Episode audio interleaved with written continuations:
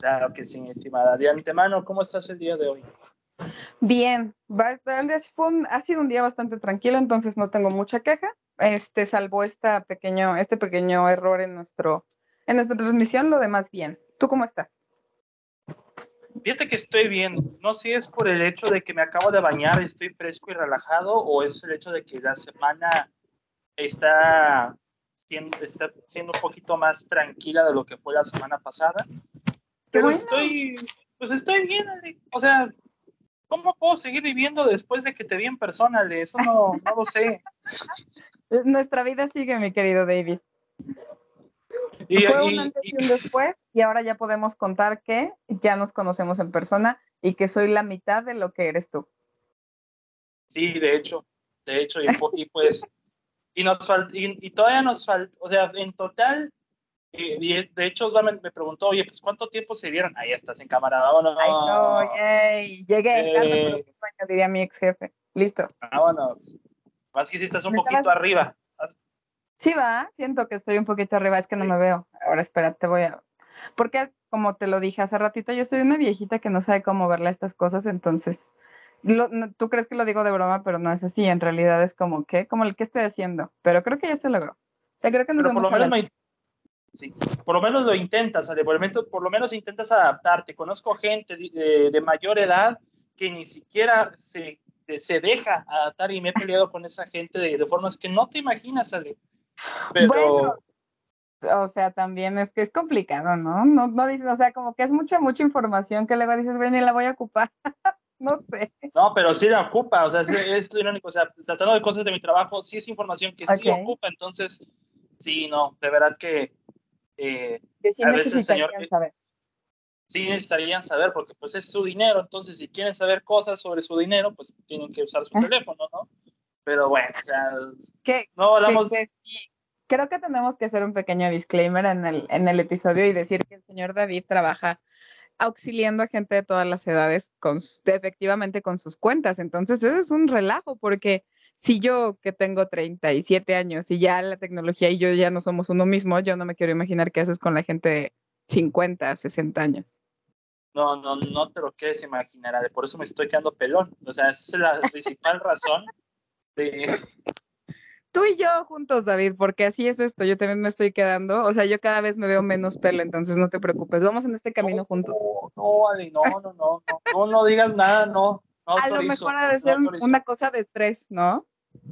Probablemente, no lo sé. Probablemente. Pero, eh, yo apuesto a que nos vamos a ver muy bien calvos, entonces no te preocupes. Con gorrita, pero calvos. Se va a comprar una gorra. de... Exacto. o podemos lucir nuestra ausencia de pelo, no tengo problema. O sea, con o sin gorra nos vamos a ver bien, esa es mi teoría. Tengo de un episodio en el que hablé que me entristece estar calvo y que me digas esto es como un, un elevo de poder tremendo. O sea. Pero por supuesto que nos vamos a ver muy guapos, o sea, eso no se, no se somete a ninguna duda. Nada, es más, en cuanto suceda lo vamos a lucir y no pasa nada. ¿Tú has visto la película de los Conheads? Sí, por supuesto. Así vamos a estar, claro que sí, con los Ahí está, fíjate, hasta vamos a tener look de película. Por lo tanto, todavía mejor. Y te iba a decir que Osvaldo nos preguntó, pues, ¿cuánto tiempo estuve contigo? Y, pues, pues por lo que recuerdo, son aproximadamente cuatro horas. ¿Cuatro horas? Más o menos, sí. Sí, sí, sí, yo creo que entre que caminamos y, bueno, desayunamos y caminamos, grabamos el podcast, da aproximadamente, ¿no? Sí, dije, bueno, mira, Osvaldo, o sea, fueron cuatro horas, pero todavía faltaban cosas, la verdad, o sea, hicimos lo que pudimos dentro de lo que cabía, dentro de los tiempos, dentro, del, escenario, o sea, hubo cosas que decía, bueno, me hubiera llevado a llevar a la cineteca o algo, pero la cineteca estaba hasta la madre, obviamente, eh, de donde estábamos.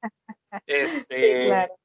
Pabellón M mínimo para la terraza, pero pues si es un Starbucks allá y luego otro en el centro, pues mejor el más céntrico, pues al que fuimos, ¿no? Sí, yo tengo, que, agradecerte que, tuviste muy en cuenta mis, mis distancias, en cuestión, una en cuestión de que no conozco y dos en cuestión de que, pues obviamente el festival sí me tenía como agarrada en el tiempo, entonces ahí sí tengo que agradecerte que lo consideraste mucho. No, no, no, al contrario, digo, sí, sí, de por sí los tiempos estaban como que muy justos, digo, para vernos en, en, ese día en la mañana, pues eh, evidentemente, pues hicimos, o sea, fuimos a un Sanborns, cuando entró un Sanborns, la verdad, o sea, nunca. O sea, Eh, no, no es, no es de tus lugares habituales. No, de hecho no, porque no tengo cerca ninguno. Este, Ah, y por la Friki Plaza, o sea, llevo, de verdad, llevo como tres años, cuatro, mejor Ajá. dicho, sin ir a la Friki Plaza. Entonces, Ah, la te- visitamos después de mucho tiempo, entonces. sí, o sea, he ido al centro, o sea, donde está, pues, nos subimos, he ido, eso sí, o Ujú. sea, desde la niñez, pero a esas zonas o a esos lugares a los que fuimos tú y yo, llevo, o sea, a ese Sambors fue la primera vez que entré. Yo pensé que era un pasillo cualquiera, no, pero pues tiene como que su, su tienda en L, algo así. Sí, pero pues sí, o sea, sí, yo dije, bastante bien. digo, nos faltó el estado de ebriedad, pero pues no era la hora, no era el momento. No, no era el momento. Y ahora que andamos en, en cuestiones de, de restringirlo, pues menos. Pero quería preguntarte, Ale, bueno, eso fue el sábado, el domingo, pues, y, y el lunes, ¿qué hiciste, Ale? Platícame, ¿qué, cómo, Pues cómo, ¿qué opinas? ¿Qué, estuve, estuve, eh, le estuve yendo a restaurantes, digo, un par de restaurantes que quería conocer, que más o menos te conté cómo estuvo la cosa. El, el martes en la noche me fui, entonces realmente eso sí fue abordar el avión, ya no me dio tiempo de mucho más. ¿Qué hice? Ah, le compré al señor Montes que me había encargado su bolsa del chicharrón de la Ramos, entonces ese fue uno de los encargos que Ah, traía. ¿Cuánto te lo compraste? Fíjate que no le di ningún regalo a Montes. Pero pues, Pues es que me o sea, se fue el presupuesto. Sí, por supuesto. O sea, se entiende perfecto, pero el señor a mí me lo encargó y este y me había dicho que probara que estaba increíble y pues yo le hice caso. Y sí, o sea, el chicharrón de la Ramos es un verdadero referente de todas las carnitas asadas en familia. O si van a pedir barbacoa en la Ramos, pues con un paquete de chicharrón que lo ven en el paquete, es perfecto complemento. Sí, este y yo y yo cuando me dijo ya sabes no te puedes ir sin probarlo, etcétera, etcétera, dije bueno vamos a hacerle caso. Entonces eh, andaba yo por San Pedro, ¿se llama? San Pedro Sí, donde San compré, Pedro. o sea, donde fui al restaurante y donde compré, donde fui a los restaurantes y donde compré el chicharrón de la Ramos, lo probé, chulada, ¿eh? Chulada. Sí estoy, o sea, tal cual le dije, regresé y le dije a, a Freddy, sí estoy muy enamorada del chicharrón de la Ramos, ahora entiendo, ahora entiendo su, su, su fama Su fama. internacional. Sí, es que yo todos los días por, eh, salgo del trabajo y paso por una carnicería de la Ramos y huele a chicharrón. O sea, pero huele a chicharrón y vas oliendo y digo, huele a chicharrón de la Ramos. Ya. O sea, es como que ya Ajá. Y luego también está la pizza de Domino's con chicharrón de la Ramos que está aquí. No, qué joya. Vi, que la vendían en el festival. Había un, había un food truck de, de Domino's y tenían la famosísima pizza de. Pero ya no la probé dentro del festival, ahí sí me quedé con ganas. Sí, es que era queso, salsa verde y chicharrón. Lo mejor que puedes pedir. Entonces, Sí, vale la pena, sí vale la pena esa pizza. Pero pues mira, esperemos que, que Nuevo León haya sido de, de tu agrado, porque si no comete un crimen de odio contra los que dijeron que no. Este, Ay, no, me encantó, me la pasé tragando. También fue comer cabrito, cosa que ya había hecho hace un chingo de años, pero no había vuelto a hacer y lo disfruté mucho, estuvo muy bueno. Fuimos, o sea, nos recomendaron hasta el cansancio varios lugares, entre los cuales salió el Rey del Cabrito y algo así como del Pastor no sé.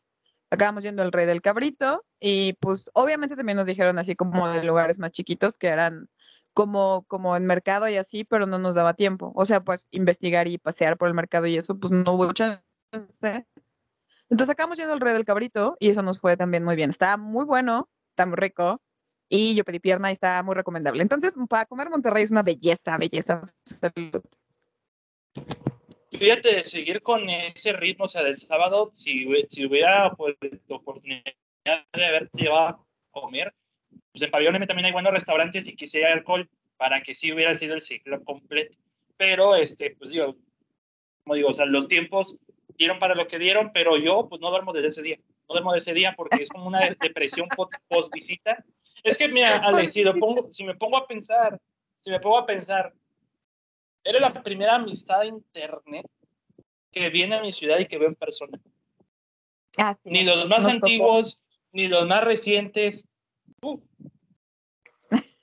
O sea, qué mejor manera, ¿no? Yo no lo había visto así. forma.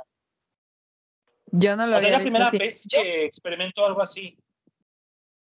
estuvo padre, ¿no? O sea, nunca, como que nunca te imaginas cómo es la gente en re- Bueno, ¿sabes qué? Debo decirte que yo sí te veo, o sea, yo te vi en persona y sí te, o sea, sí te imaginaba tal cual te vi. Eres, eres identiquísimo, así exactamente como te ves en persona, como te ves en cámara.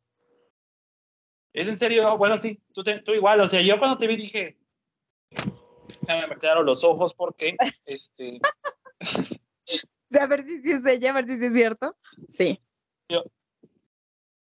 sí, de hecho, es que pues, eh, sí, Ale me vio, nos, nos abrazamos, la tuve que cargar un rato para ver como que, sí, Ahí está la foto de recuerdo en donde mido la mitad de lo que mide el señor Cavazos. Entonces se pueden dar cuenta de que sí, o sea, yo podría haber sido tu bastón. no, no, no te rebajes a eso, no te rebajes De a tamaño, eso. sí, tu bastón, sin duda. el, No, día, el tú- día que. Vamos a ponerlo algo más nice, como una pierna biónica, pon tú, una pierna biónica Ándale. así, Me gusta. Sí, sí, suena caro. suena caro y suena, suena con caché como, como Ale. Suena como con Ale, evidentemente. Estoy de acuerdo. Así es, pero fue un gran encuentro y sí estoy de acuerdo que sí, es un, es un mundo aparte ver a las personas en persona, pero valió mucho la pena todo el esfuerzo que hicimos y que sí se pudiera lograr. Y fíjate, eso, eso también le platiqué a Osva. Si Blackpink hubiera venido aquí a Monterrey, él, él- él vendría aquí, en lugar de ser en Sí, claro. Más que nada por cercanías, ¿no? Entonces ahí donde dije, bueno, hubiera sido una gran oportunidad, pero pues, ahí sí, Blackpink, ¿qué les pasa? Nada más, en, o igual centralizando como siempre, todo el Foro Sol, todo el Foro Sol. Pero bueno, Pues es que ya saben que aquí, o sea, la razón de centralizar es que somos un chingo en la ciudad. Ah, que aparte es otra cosa que yo amo de Monterrey. Hay mucha menos gente y hay mucho menos ruido. Ustedes viven como bien bonito porque nunca hay tanto pinche ruido como aquí. Aquí nos estamos volviendo pinches histéricos y ustedes no. Eso es muy bonito. Pero porque somos muchos, nos tocó la hora buena, le... Nos, ¿Cómo? nos tocó la hora buena en el centro, o sea, el sábado a las 10 de la mañana apenas vas a almorzar, o sea, faltan que lleguen las familias, luego, o sea, Estoy de acuerdo, pero eh, por ejemplo, cuando anduve, pe- cuando anduve ya caminando en lo que te decía de San Pedro y demás, o que fui al Rey del Cabrito, pues todo es muy tranquilo, no es, no es demasiado ruido nunca, en ningún es momento. que en San Pedro, ¿cuántos viven? Como 10 personas, entonces, ahí está todo el per cápita del, del, del- del estado, o sea, Ahí está, ¿ves? Acá vivimos millones y somos bien ruidosos y somos personas horribles. Eso, por eso aquí traen todo, porque somos muchos. ¿qué te digo, Ale? ¿Qué te digo? ¿Qué te digo, mi David? No, Bueno, o sea, todo, todo esto que acabamos de hacer de preámbulos es- se resume en Visit Monterrey. O sea, sí visítenlo, sí está chingón. Y vayan a ver a mi David. háganle caso a Ale. Há- Háganle caso a Ale porque pues yo, o sea, mis ojos no los puedo, ya no los puedo lavar, no los puedo limpiar después de, de lo que vi el sábado primero de abril. ¿Y sabes qué es lo mejor de todo? Que- ¿Sabes, Dígame. ¿Sabes qué lo mejor de todo? Que grabamos el episodio a gusto sin que nadie nos mirara todos en su pedo así, como un Starbucks cualquiera. Entonces, Sí, no, exactamente. Nadie nos peló y fue como estos vienen a trabajar, punto. O sea, como que cada quien en sus cosas. nada más estábamos pendejeando, eso era lo único, o sea, eso era lo, era lo, lo eh, la magia del podcast, ¿no? La magia del podcast. Exactamente. Nos fue Lo único bien. malo de ese episodio, ¿vale? Lo único malo de ese episodio es que no duró más. No duró más, entonces eso fue lo... O sea, tenemos que admitir aquí de- en, en cámaras ante el público que sí fue ligeramente improvisado, pero no estuvo mal. No estuvo mal, de hecho es nuestro episodio más corto. Fíjense, Así es. Así es. Ahí nos portamos bien. Luego también nos excedemos mucho. sí, también, o sea, no, no hicimos code opening como aquí, pero este es como el after de, de ese evento. De ese gran momento. Tienes razón, ¿sabes qué? Que no había dimensionado que no habíamos, no, o sea, no habíamos hecho esto hasta ahorita, hasta ahorita que estamos platicando. Como que pasó un buen de tiempo, ¿no? Dos semanas, Dos ya semanas. casi tres, Sí, o sea, muy- o sea, sí, pero bueno, Sí. Pero bueno, Ah, vamos eh, a en otros el tema que nos toca hoy. En otra historia, al- en otra historia Iba a decirte lo de lo de Rainfield, o sea, que ya, bueno, ya te, ya te platiqué de Rainfield, pero, pero eso lo va a hacer reseña, ¿eh? No, qué, qué, reseña, pero, divertida, la verdad. Pero te voy a atorar tú que ya la viste y yo que la voy a ver porque si la super la voy a ver, este, para que cuando ya salga y todo, platiquemos de ella, pero vamos a escoger hacer un episodio de Nicolas Cage o de Nicolas Hoult, porque ambos son muy buenos.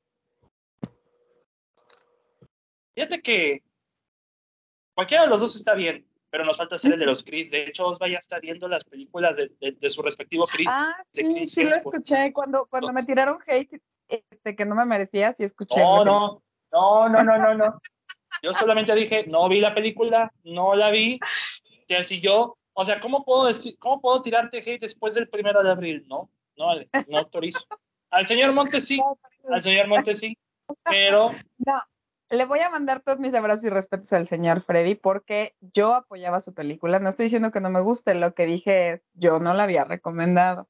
Y así ahí fue donde me enteré que el señor Osvaldo ya está viendo las películas de los Crises. Entonces, pues tú ponle fecha. Bueno, también hay que ponerle fecha, pero bueno. Vamos a empezar ya con el episodio porque ya nos... Eh, eh, ya... Ese es el preámbulo. Qué bonito preámbulo. O sea, esa era la plática que ocupaba el post-evento. Entonces... Lo que tenía que ser.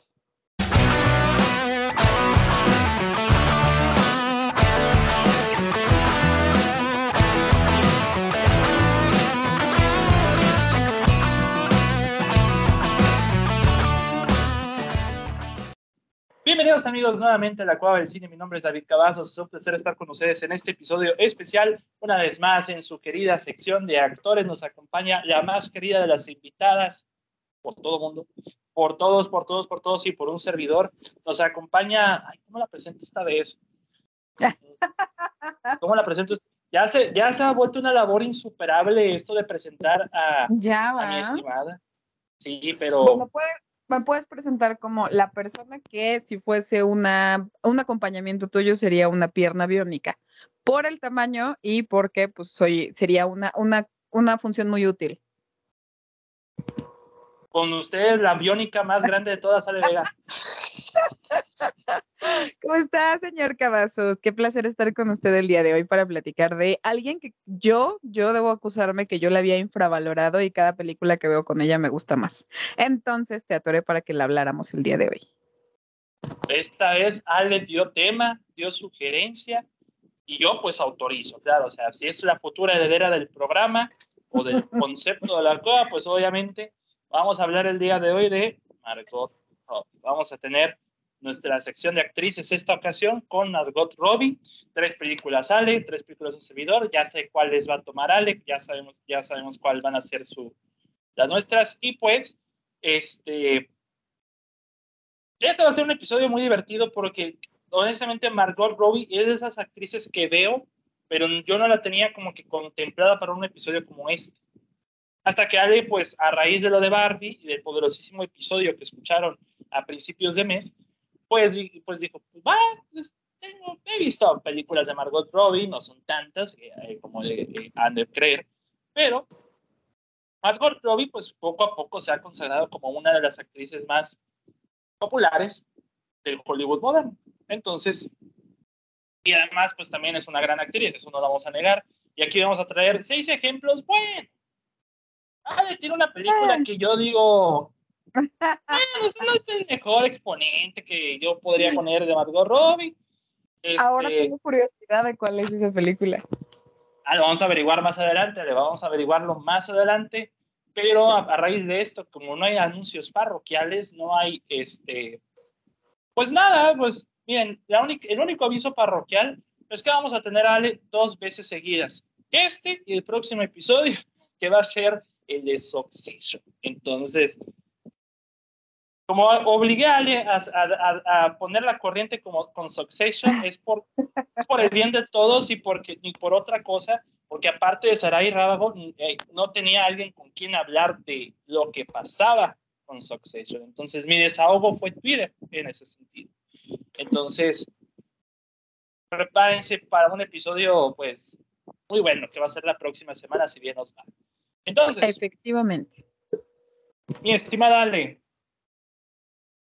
empiece usted con su primera película, por favor. Muy bien. Eh, ya mencionamos de quién, quién es la protagonista de este episodio y yo te copié porque eh, David suele ser muy eh, específico porque tiene una gran memoria en dónde conoció a los actores, ¿no? Así que David tiene como el dato de no, y bueno, y, en ese, ese día me comí un helado de chocolate y estaba lloviendo. ¿Y te acuerdas perfecto? No, no, bueno. ¿Y qué y cuándo y en qué momento? Ajá, sí, te, te, conozco. Entonces, yo sí me acuerdo dónde conocí a Margot Robbie, entonces tenía que traer esa película porque desde ahí la empecé a infravalorar. La película de que yo me traje, que además es una película que amo profundamente, por más ñoño que se escuche, es la película de About Time, que es de Richard Curtis y que está hecha en el 2013. Esa es la tercera película que hizo Margot Robbie en su existencia y la primera que era relativamente conocida, ¿no? Porque si bien no es el, top de taquilla, la, la, la película de About Time, o de cuestión de tiempo, le pusieron en español, sí fue la primera reconocida en donde ella salió, ¿no? La película tiene como protagonistas a Rachel McAdams y Domhnall Gleeson y son la pareja de Tim y Mary que se conocen eh, a partir de que él se da cuenta que puede regresar en el tiempo, ir y venir, este, y, y lo empieza a utilizar como para pues, crearse la vida amorosa que busca, ¿no? Este, y Margot Robbie tiene el papel de ser por supuesto, siendo la belleza descomunal que es, pues el crush del personaje de Dom Gleason, ¿no? Entonces ahí fue donde yo conocí a Margot Robbie, que por supuesto yo dije, pues claro que sí, ¿cómo no va a ser? ¿Cómo no va a ser el crush de quien sea en la vida? Y ahí, ahí la tenemos un millón de años después haciendo Barbie, porque es la perfección andando.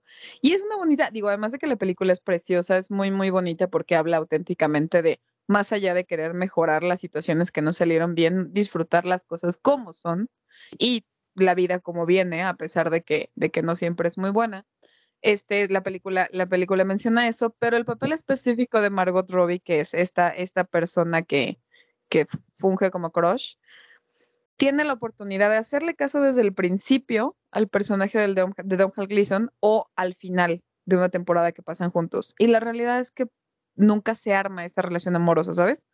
Y eso me gusta porque específicamente ya tiene el rol de decirte si alguien no está interesado en ti, auténticamente no está interesado en ti, no importa que tú manipules lo que sea. Y eso está rudo, pero es una gran enseñanza que viene del personaje de Margot Robbie. Y me gusta, me gusta la película, me gusta su enseñanza, me gusta la enseñanza del amor verdadero que eventualmente sale con Rachel McAdams.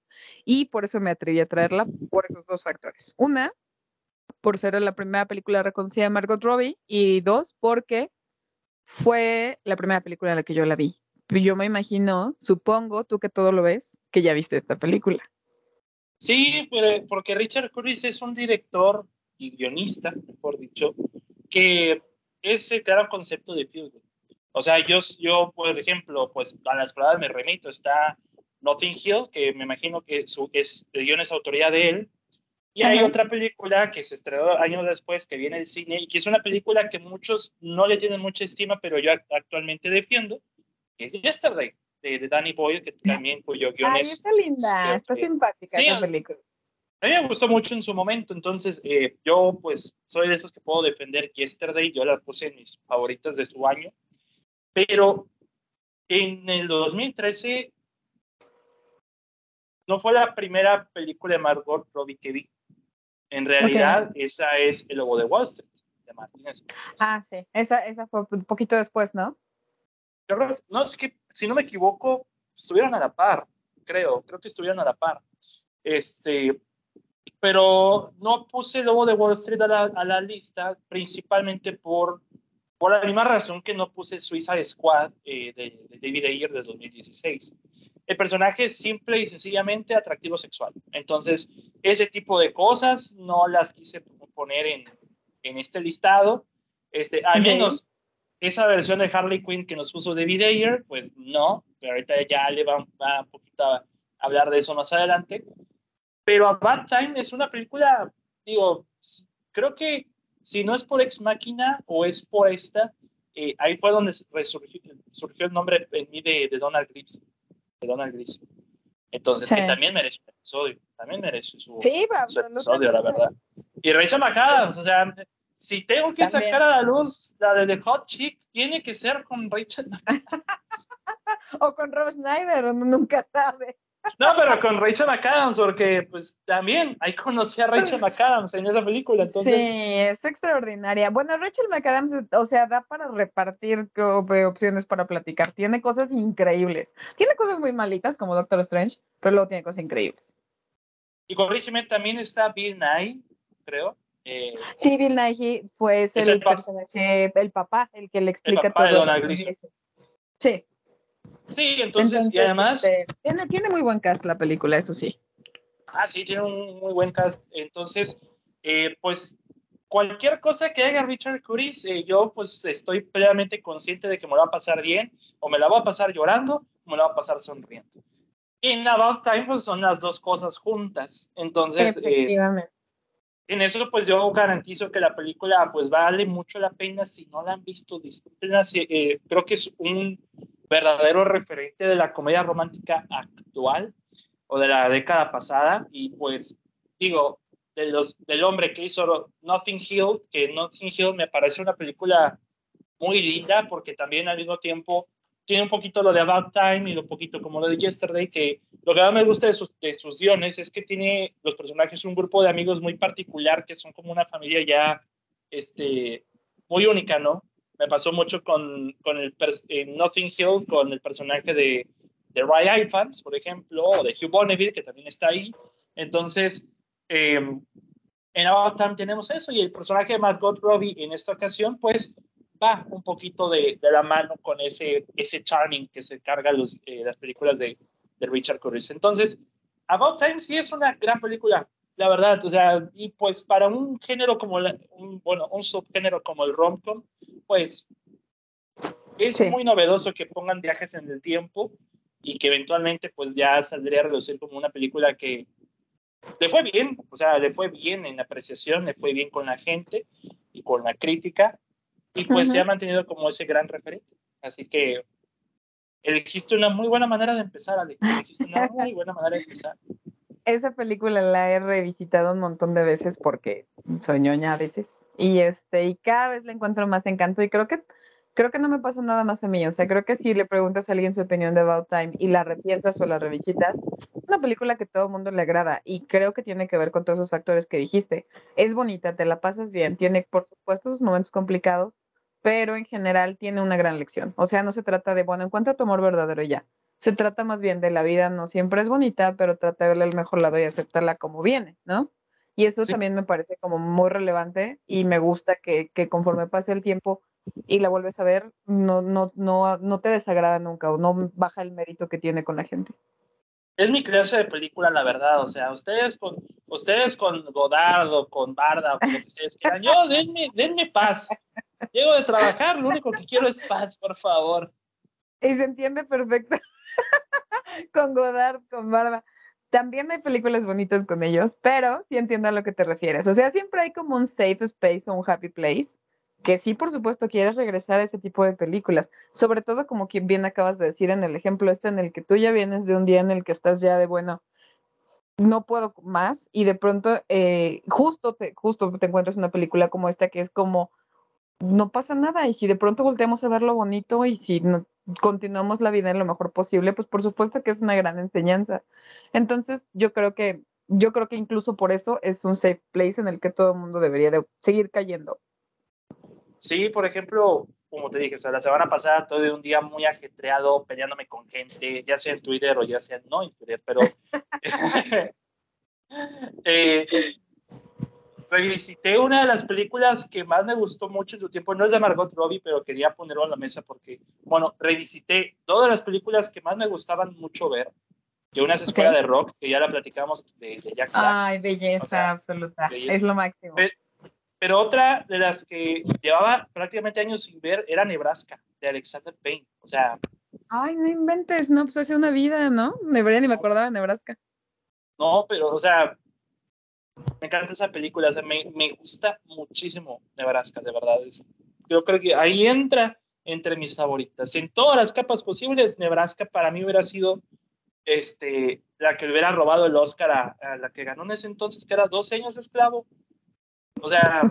Nomás quiero que se den cuenta de la memoria de David, porque yo no tengo ni idea si estaban en el mismo año las películas. Y ya, ya me evidenció, ya me conoce. O sea, ya. Memoria privilegiada, absolutamente. Aquí hay 24 años de recuerdo, señores. Si van a ocupar una, una lobotomía, no se va a hacer. No se va a hacer.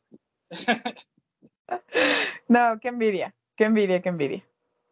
Bien, pero, o sea, la revisité este domingo y dije, o sea, qué cosa de película me siento, ahora sí que me siento en paz y ahorita grabando podcast con alguien me siento igual, me siento plenamente Como debe de ser, un safe space, ¿estás de acuerdo? Un safe place, efectivamente. este podcast es un safe place.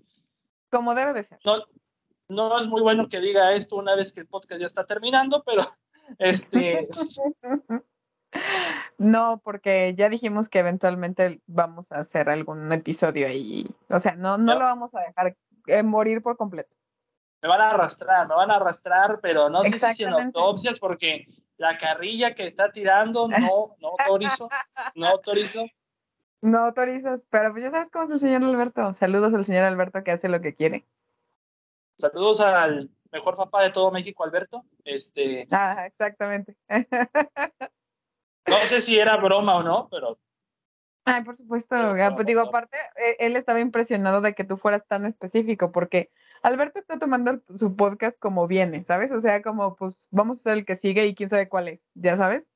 Y tú sí eres muy específico, como de, bueno, ya vamos en tal y vamos a hacer esto hasta tal, ¿no?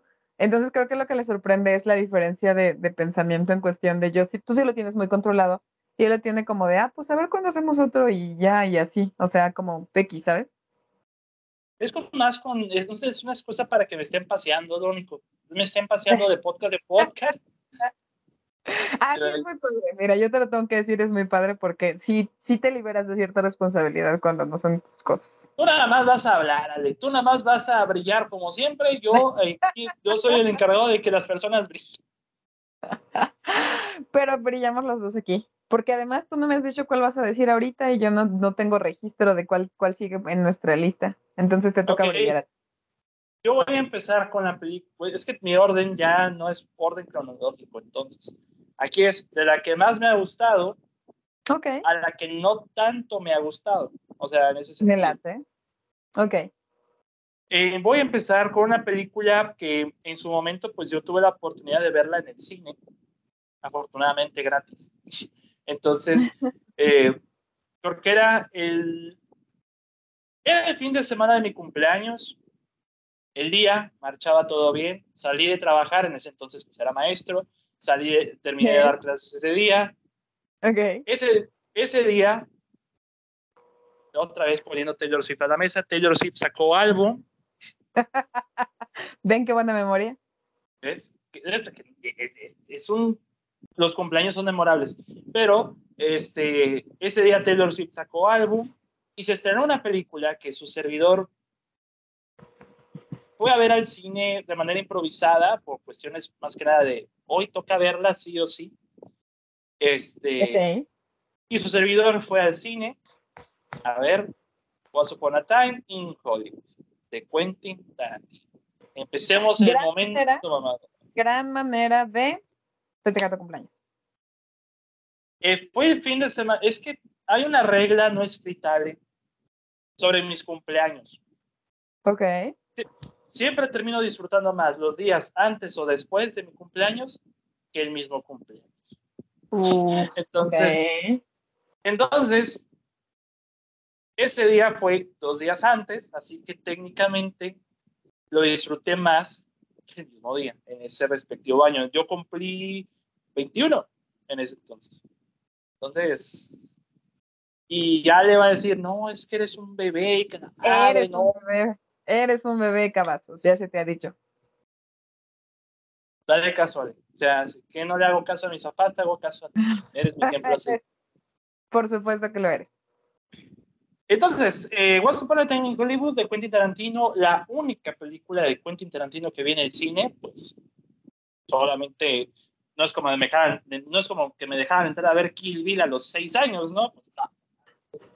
No, pues no. Digo, además, pues de, además de que antes de Once Upon a Time estuvo, la anterior de Tarantino fue The Hateful Eight, ¿no? Sí, cuántos, exacto. Años, ¿Cuántos años tenías en el 2015? 17. Ahí está. Creo que tampoco podría ser pasado a ver de Hateful Eight. Porque Pero no- solo estamos confirmando mi eh, afirmación. Pero no vi de Hateful Eight en el cine por dos razones. Número uno, no la pusieron porque abarrotó Star Wars, lastimosamente. Y número dos, la filtraron en internet, o sea, la filtraron y ya dije, bueno, pues, caray, vamos a ver algo en Navidad de Hateful Eight. Entonces, pero Ok. aquí sí, sí pude ver este, Once Upon a Time in Hollywood en el cine. ¿Desde qué va? Pues voy a resumir en una cuenta. Es como Seinfeld. No se trata de nada esta película. No se trata de absolutamente nada. Ok. Pero nos ambienta en 1968, justamente en Hollywood, donde tenemos al personaje de, de Leonardo DiCaprio, que si no me equivoco se llama Rick Dalton, algo así, que es un Así actor es. venido a menos. Así Este, es. su mejor amigo y su también guardaespaldas Brad Pitt. Ajá, la el que-. Así es. Si te acuerdas de los nombres, ¿eh? Ahí sí me falla la memoria. Ahí sí me falla la memoria, pero bueno, ahí estás, qué bueno para recordarlo. Y la que nos, eh, nos enfocamos aquí, y creo que, me imagino que para el día que se estrenó era el punto de morbo, pues era Margot Robbie como Sharon Tate. Así es. ¿Por qué? Porque veníamos con la idea de que supuestamente parte de la película iba a retratar lo que sucedió con Charles Manson. Exacto. El asesinato de Charles, Mans, eh, de Charles Manson hacia eh, Sharon Tate. Iba a decir Sharon Stone, iba a pasar de lanza. Pues, Casi lo mismo, pero no. Casi, Pero casi. no. no, casi, casi, pero Ajá. Entonces, el personaje de, de Margot Robbie es Sharon Tate, que en cierto modo no hay tanto diálogo en ella o no hay tanta interacción entre los personajes eh, protagónicos, como que ella es un caso muy aparte de toda esta película. Y en cierto modo, me gusta estar eh, ignorando cierto acercamiento a ciertas partes del cuerpo humano por partida doble, este, muy costumbre de Tarantino. Así es. Este, Usted lo sabe, yo lo sé, todos sabemos de qué estamos hablando. todos sabemos, así que ya sabemos qué es. Este, la película hace una especie de reinvención de este trágico evento y pues lo maneja a su, lo maneja a su antojo. Yo vi- viendo esta película en el cine lo que pude sentir es es una comedia muy es que no, no, no lo llamaría una comedia muy negra porque no da para una comedia negra en su totalidad pero de repente suele ser un poquito absurda, sobre todo ese final, considerando ese tramo final que está por ocurrir lo que está por ocurrir, este, que tiene que ver con un lanzallamas, evidentemente, con los eh, seguidores de Charles Manson, entre ellos Austin Butler, Maya Hawke, por ejemplo. Entonces, Lina Dunham. Hay mucho, Y- hay mucho muy bueno. Margaret Qualley. Margaret Qualley también estuvo ahí, este, Lena Donna, este, Ajá. imagínate, ¿sí? Sí, sí, para variar. Mucho, mucho muy buen nombre. mucho buen nombre, la verdad, aunque uno, otro, uno que otro funable, pero mucho buen nombre. Este, Pues funables empezando por Tarantino, ¿no? Entonces, o sea, ¿qué le importa? sí, Irena Dona, Irena Dona, ¿eh? ¿eh? Irena Dona. Pero bueno. La mejor escena de la película, y yo creo que es la que pues, todos vamos a recordar a, Ma- a Margot Robbie, es en esa escena donde Sharon Tate va a ver su propia película al cine. Y lo más chistoso de todo es, o es cómo manejan esto de los metrajes con actores, por ejemplo, con DiCaprio. Veo, eh, pues pasar una película de él que es como que similar a The Great Escape, que se asemeja mucho al estilo de filmación, pero en el caso de Sharon Tate, y corrígeme si estoy mal, Alejo, aquí también me falla la memoria, a quien ve Sharon Tate, pues no es ella en sí, o sea, no es Margot Robbie, o sea, es ella, sí es la actriz, sí es Sharon Tate en sí, ¿no? Sí, es Sharon Tate. Estoy casi segura de que sí. O sea, de que sí, Sharon Tate, pues. La auténtica, pero no estoy, no te puedo corroborar el dato así al 100%. Pero yo creo, yo pienso lo mismo que tú, que sí era Sharon Tate.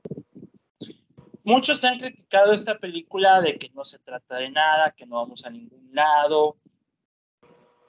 Es un Seinfeld, es eso, o sea, es la serie de Seinfeld. Yo, yo creo que, que o sea, sí está como demasiado brusco decir que no se trata de nada, ¿no? O sea, me parece que lo que te digo, te, primero que nada, el título te lo está diciendo todo. O sea, va a ser una ficción dentro de algo que existe como la industria de Hollywood.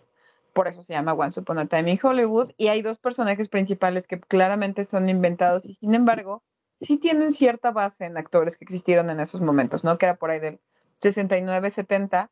Si ese tipo de ficción que tiene tintes de verdad la mezclas con historias reales como la fue la de Sharon Tate como la fue de Charles Manson y con este tema de pues de cultura que se, que se vino arrastrando después. Me parece que lo que hace Tarantino sí tiene una base, ¿no? No es que no se trate de nada, sino más bien está retratando las, como, como lo vamos a platicar en algunas otras películas, las cosas buenas y malas de Hollywood, pero sí, sí tiene, pues, digamos, los pantalones de aventar realidad de por medio y decir, porque había toda una realidad cultural y todo un bagaje que, que, contribuía a que Hollywood fuera como era en esas épocas, ¿no?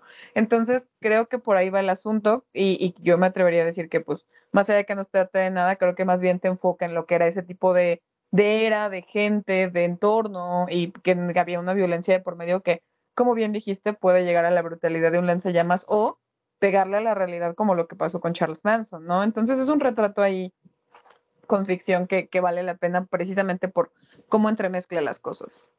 O pegarle con un micrófono, o sea, pegarle con un, eh, o con un teléfono, así, y, y, para los que no se trata de nada y suena la música de Sanford así, pi, así pegándole. Ay, que por cierto, amen, amen con locura Seinfeld. No se tiene que tratar nada para ser exquisita como lo es. Ah, no, o sea, Seinfeld es la sitcom, o sea, mi sitcom por excelencia, o sea. Es, es la mejor. O sea, ese episodio de, de Contest donde tiene una apuesta para evitar masturbarse, o sea, es la cosa más... Pero desafortunadamente, amigos, yo soy Kramer, ¿no? Desafortunadamente yo soy Kramer, es el primero que va... Es el primero que pierde así de la nada, no dura, no dura ni el día, así que pues no. Desafortunadamente. Pues no. Se tenía que decir, bueno. Se tenía que decir, pero pues bueno, es, es el mejor episodio de toda la serie lo reafirmo. Seinfeld es una joya. Pero bueno, Once Upon a Time, con todo y su larga duración y con todo y que de pronto también se le bota la canica Tarantino, como siempre, es una gran película, creo yo. Sí, de hecho, es que justamente tomas ese, ese tema de partida. Para mí es una película de ambientación. Solamente uh -huh. contextualiza que eh, Hollywood es entonces cómo se manejaba la industria y, solo, y lo único que provoca es contrastar con la industria actual. La industria actual, con todo respeto, sí es es un caos muy... Es un caos total. Entonces, eh, no lo digo no, que bueno. los 60 lo fueran, ¿verdad? Pero... Pero pues, estamos menos... de acuerdo que la industria actual lo que le gusta es producir cosas que le den dinero inmediato, ¿no? Y ahí está, ahí está la prueba del cine de superhéroes. A lo mejor en estas épocas el tipo de entretenimiento que se generaba no necesariamente era más arte, pero era otro tipo de entretenimiento que te, era mucho más artístico, ¿no? Creo. Y luego también lo que me gusta mucho es el contraste entre Rick Dalton y Cliff y, y, Sharon Tate. Porque mientras Rick Dalton, no sé, está llorando porque no le dan papeles, o Cliff se está peleando con Bruce Lee, entonces, uh -huh. este, Sharon va así, bien campante, así, con Roman Polanski, otro funable, uh -huh. este, eh, con Rock, con... Exactamente, sí, sí, sí, no, o sea, pero, funables no paramos, ¿eh? O sea, pero ignoran a Tarantino, a Lena Donna, por ejemplo, el funadote aquí debe ser Roman Polanski. Entonces, o sea, funado con, o sea, y con todo y prófugo, o sea, tal cual. Pero, pero ahí Sharon Tate bien campante, siendo, siendo vecina de Rick, bien happy. Y ya ese final que nos dan, que spoilers, no se muere en esta película, que era que todo lo que querían ver. Creo que ya diste spoilers ya, o sea, Ale, esta es la película más mamadora que traigo, Los Mamadores, que es el target de este episodio, ya la vieron, y por eso siempre saco a relucir el tema de que dicen, no, es que no se trata de nada. Es una película de contextualización, y me, me, me da gusto ver esta película de Tarantino en el cine, mm, y me atrevo a decir, me atrevo a decir, Ale, Dígame. para mí esta es la mejor de él. La mejor película, la de Margot Robbie. No, de Tarantino. Ah, de Tarantino. Híjole, te, ya te vas a meter con gente que te va a, este, a funar, efectivamente. Vas a entrar Ay, Ale, yo lo hago todos los días, Ale. Ese es, ese es pan de cada día, Ale. Mientras tú no me funes, todo bien. Mientras No, yo funes, jamás. Yo jamás, señor Cavazos, pero ya esas declaraciones tan fuertes de la película, la mejor película de Tarantino está cañón.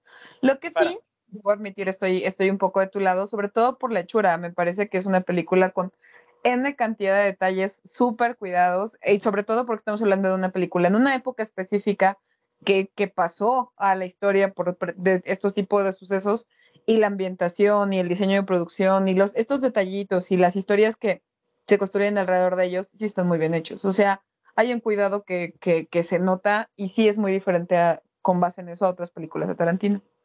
Además, también algo que me gusta mucho de esta película, porque estamos en una etapa de directores que hacen sus películas personales o su- sus películas semi-autobiográficas. Y en el caso de Tarantino, siendo esta su película más personal, sin que esté él o que sin que se Sí. trate de él, que eso es lo bueno, este, yo creo que esta es la película en la que él genuinamente se, de- de- se desvivió para hacer esta película. No sé qué sea, no sé qué será de su décima y última película, honestamente no lo sé. La verdad no lo sé. Pero esperemos que, que, que su carrera pues se retire con, con una buena nota, ¿no? Pero Sí. ni en Pulp Fiction, ni en, bueno, en Perros de Reserva también entendería porque su primera película, pues todo lo que tuvo que pasar para hacerla, pues evidentemente fue una locura, ¿no? Pero Sí, pues sí. estamos hablando de que aquí en esta película se abstiene, se abstiene de sus compas, eh, se abstiene un poquito de Michael Madsen, se abstiene un poquito de, Sí.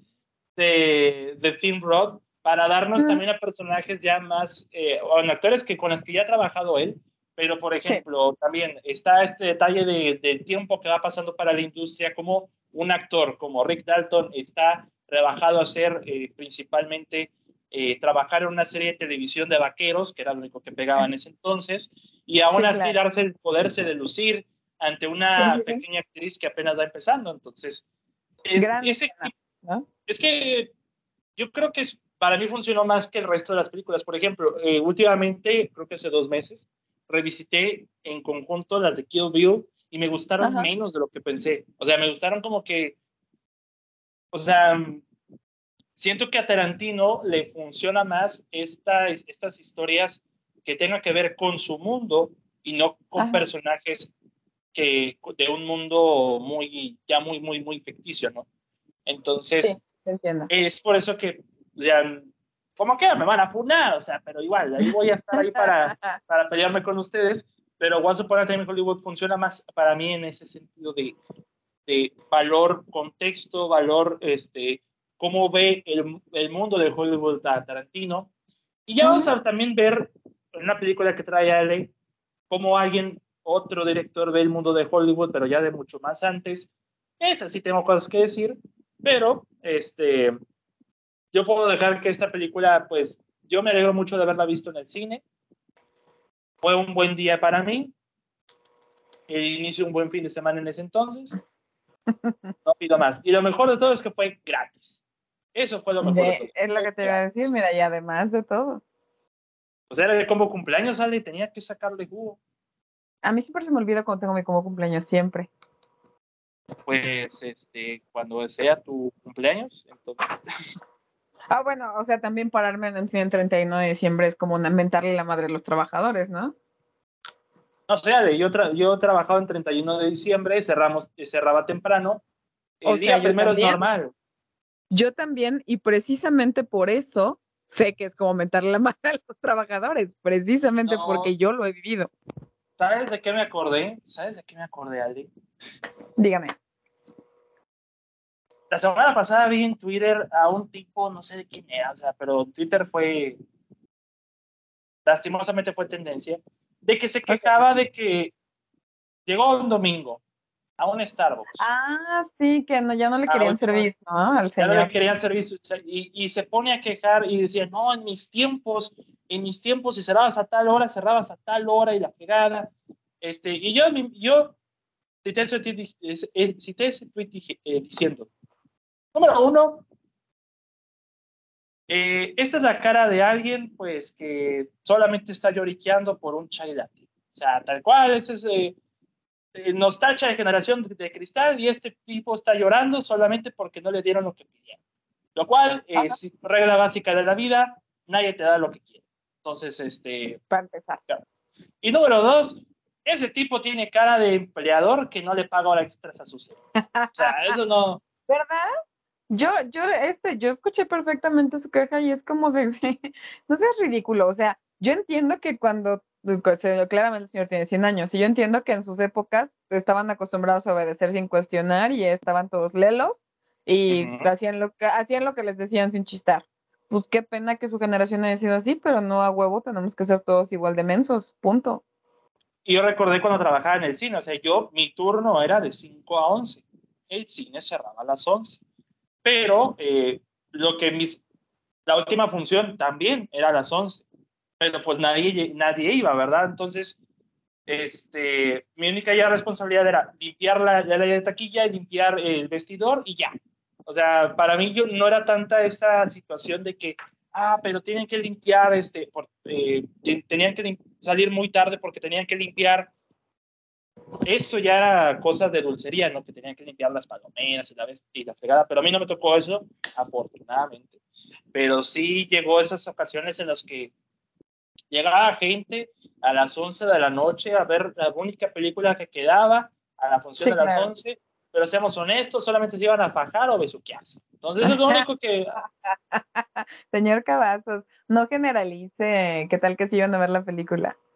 ¿Cómo lo sé? Porque los, los descubrí, los descubrí yo, y haga subir yo a gerencia, y lo, primero que veo es a estos dos tipos ahí, pues... En lo suyo no se veían las cabezas, ¿eh? No se veían las cabezas. Esos. Déjalo ser, hombre. Ya, hicieron los únicos dos, pues ¿cuál es el problema? No, no.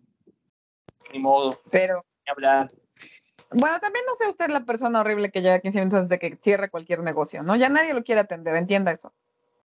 Sí, me he enterado que ese, tipo que puso eso en Twitter está fundado en Tijuana, o sea, por, por reverencia cantidad de estupideces que... Y me di cuenta de una cosa, para que te caiga más mal Tom Cruise. ¿Qué? Me di cuenta, me metí al usuario de Twitter de ese tipo y decía, seguido por Tom Cruise. El Twitter de Tom Cruise. no es cierto. Lo vi y le dije, ¿Qué una broma. Y sí, es el Twitter de Tom Cruise. Ahora, es todavía más triste en la vida del señor que él ponga la mención de que lo sigue Tom Cruise. No, o sea, no, él no lo puso. Su ah. mismo Twitter dice como ah. cuando, como cuando ves tus, amigos en común, ¿no? Ajá, ajá. Pero yo lo vi, yo, pero yo vi, dije, pues no conozco a nadie que siga este tipo, hasta que veo, seguido por Tom Cruise, yo. ¿Qué? ¿Por? Yo, cosas y yo, de la vida de las cuales seguro no hay explicación.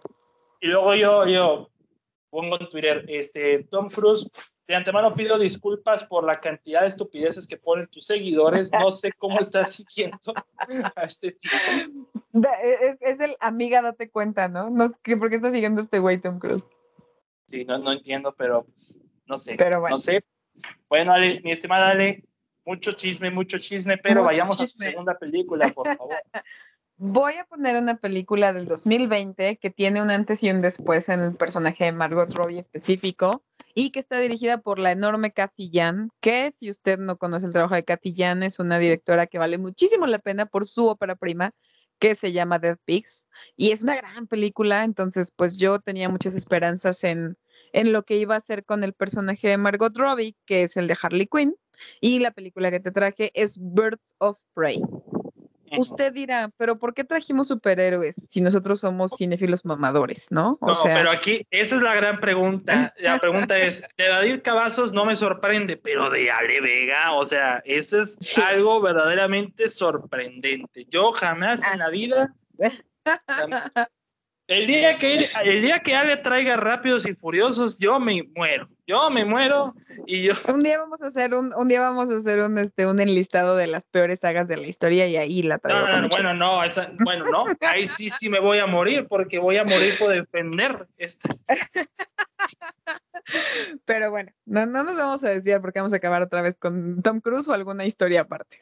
Este, yo me traje, eh, precisamente me parece que, que no, no, es, no es que me encante hablar de las películas de superhéroes, pero en Suicide Squad, Harley Quinn fue como la novedad precisamente porque empezamos a desmitificar, como bien mencionó el señor Cavazos, traíamos ahí una imagen de Margot Robbie que era súper eh, sexy, ¿no? Era este personaje súper, súper em, guapa, que eso era lo que mandaba, inclusive en, películas como The Big Short, la utilizan como para que pongas atención por cómo se ve, ¿sí me explico?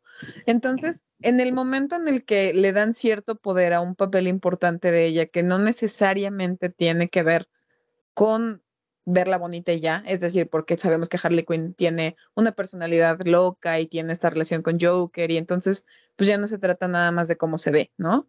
Entonces creo que ahí empezamos a quitarle ese, ese valor principal que le estaban poniendo a Margot Robbie en su momento y eso sucedió con Suicide Squad, que si no me acuerdo, si no mal recuerdo, eh, salió en 2016, pero yo me traje Birds of Prey porque aquí es donde ya le quitamos esta eterna sombra de Joker, que de hecho la película se llama como la emancipación, ¿no? La emancipación de, Harley Quinn. Entonces, ahí es donde ya vemos un personaje que auténticamente hace un statement y dice, yo soy una persona aparte del Joker y ah, obviamente la persiguen por todo aquello que sucedió con, con él, pero se arma de un equipo de mujeres igualmente talentosas, igualmente valientes para hacer un, trabajo en equipo como de las vengadoras, ¿no? Básicamente eso es, eso es Birds of Prey. Y ahí yo me la traje porque primero que nada me parece que una está dirigida a lo que te decía por Katy que es muy buena. Dos, porque sí estamos aquí ya quitándole de encima este tema eterno de traerla como pareja del Joker para todos lados. O sea, esta es la única película, al menos que yo he visto, que no soy ninguna versada en el tema, en donde ya Joker pues me pasa de largo muy, muy fácilmente y no lo necesito para desarrollar a Harley Quinn y eso me gusta. Me gusta muchísimo lo divertida que es Margot Robbie en este papel. Me, me, divierte mucho, me la paso muy bien, la disfruto locamente y creo que, y creo que le pasa a todo el mundo. O sea, yo no creo que te puede gustar o no la película, pero yo creo que puedes disfrutarla ella. Y esta película le dio pie para que saliera de Suicide Squad, que fue 2021, si no me equivoco, donde vuelve a ser un papel maravilloso, vuelve a ser la más divertida por encima de todos los que están y creo que de eso solo nos realza el hecho de que Margot Robbie es muy, muy eficaz para hacer comedia. Es obviamente muy aventada. De verdad, lo guapa es súper secundario porque bajo la visión de Kathy Jan ya no la sexualizan tanto ni en los vestuarios ni en la manera de hacer las tomas con ella. Y ya podemos ver a esta Margot Robbie que tiene mucha más agilidad y mucho más cambios de, cambios de personaje que solo como esta mujer sexy y ya, ¿no? Entonces, a mí por eso me gusta Versus Prey, me parece que es una película en la que te la pasas padre y sobre todo que ya le puedes quitar a Joker de encima, no pasa nada y ella sigue siendo muy buena. Entonces, por eso quería traer esta y creo que no le dieron el valor justo precisamente porque en muchas escenas y en muchas tomas se vuelve menos sexy su papel, pero eso le da mucho valor. Entonces, si no han visto Birds of Prey, denle chance y luego denle chance en The Suicide Squad porque yo con esa película me la pasé muy bien. Quiero nada más eh, hacer una observación. No he visto Dead Pigs de, de Kathy Jan, pero si sirve de referencia, ella también trabajó en Succession. Ella fue. El 2021. Ella fue la directora de ese capítulo donde vemos a Kendall en la televisora con la ah. cara de depre que se carga y en el cuarto de control. Sí. Esa es obra de Jan, amigos. Entonces, a ver si Jan dirige algo de esta temporada. Esperemos, porque ya, de salir. Esperemos. Que, que, se le sigue apropiando Mark Mylod, ¿no? Pero pues tengamos fe.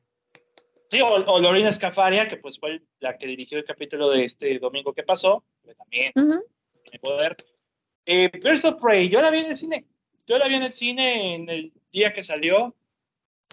Y la verdad, pues yo fui la única alma que estaba en la sala. Vámonos, ¿ves?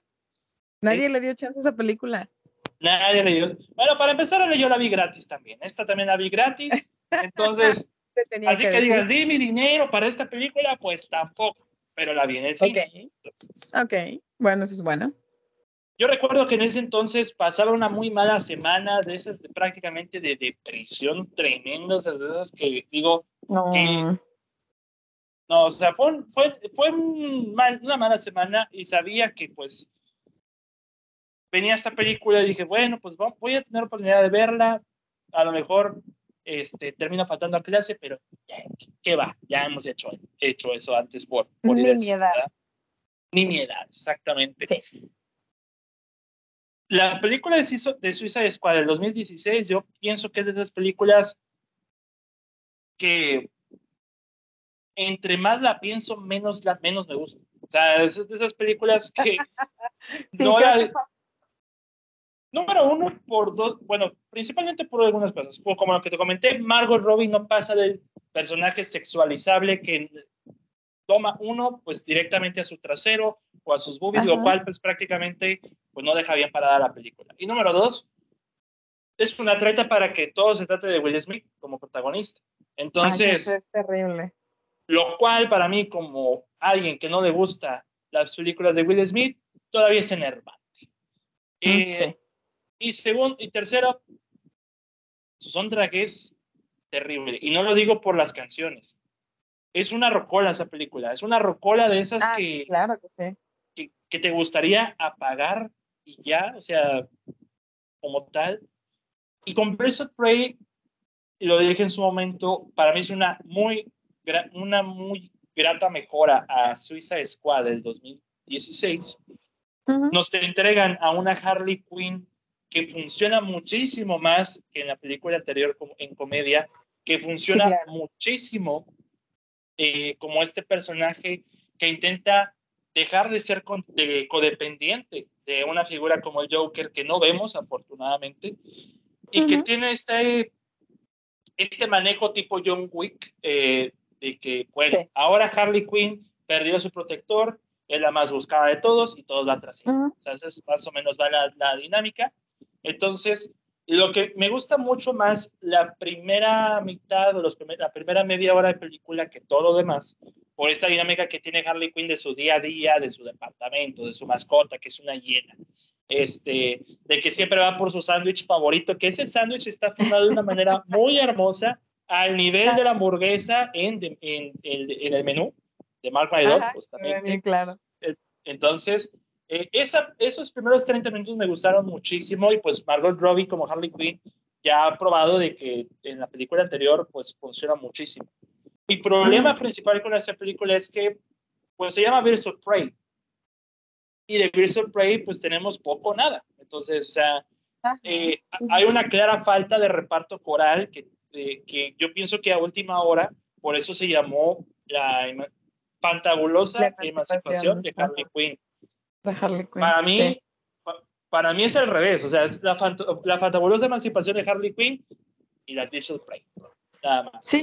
Sí, por supuesto. Es- ahí estoy muy de acuerdo contigo. Sí, no, no tienen el mismo tono, el mismo tono las, el resto de su equipo, el que acaba siendo el equipo de, de Margot Robbie con ella misma.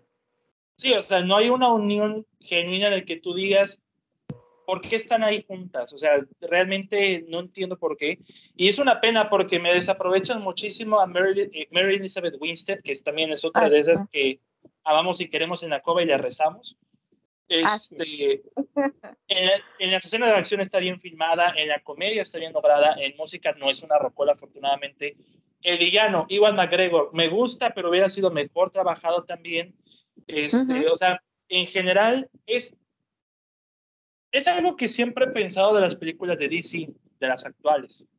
Su universo es un desastre. En cualquiera de los sentidos, su, su universo es un desastre.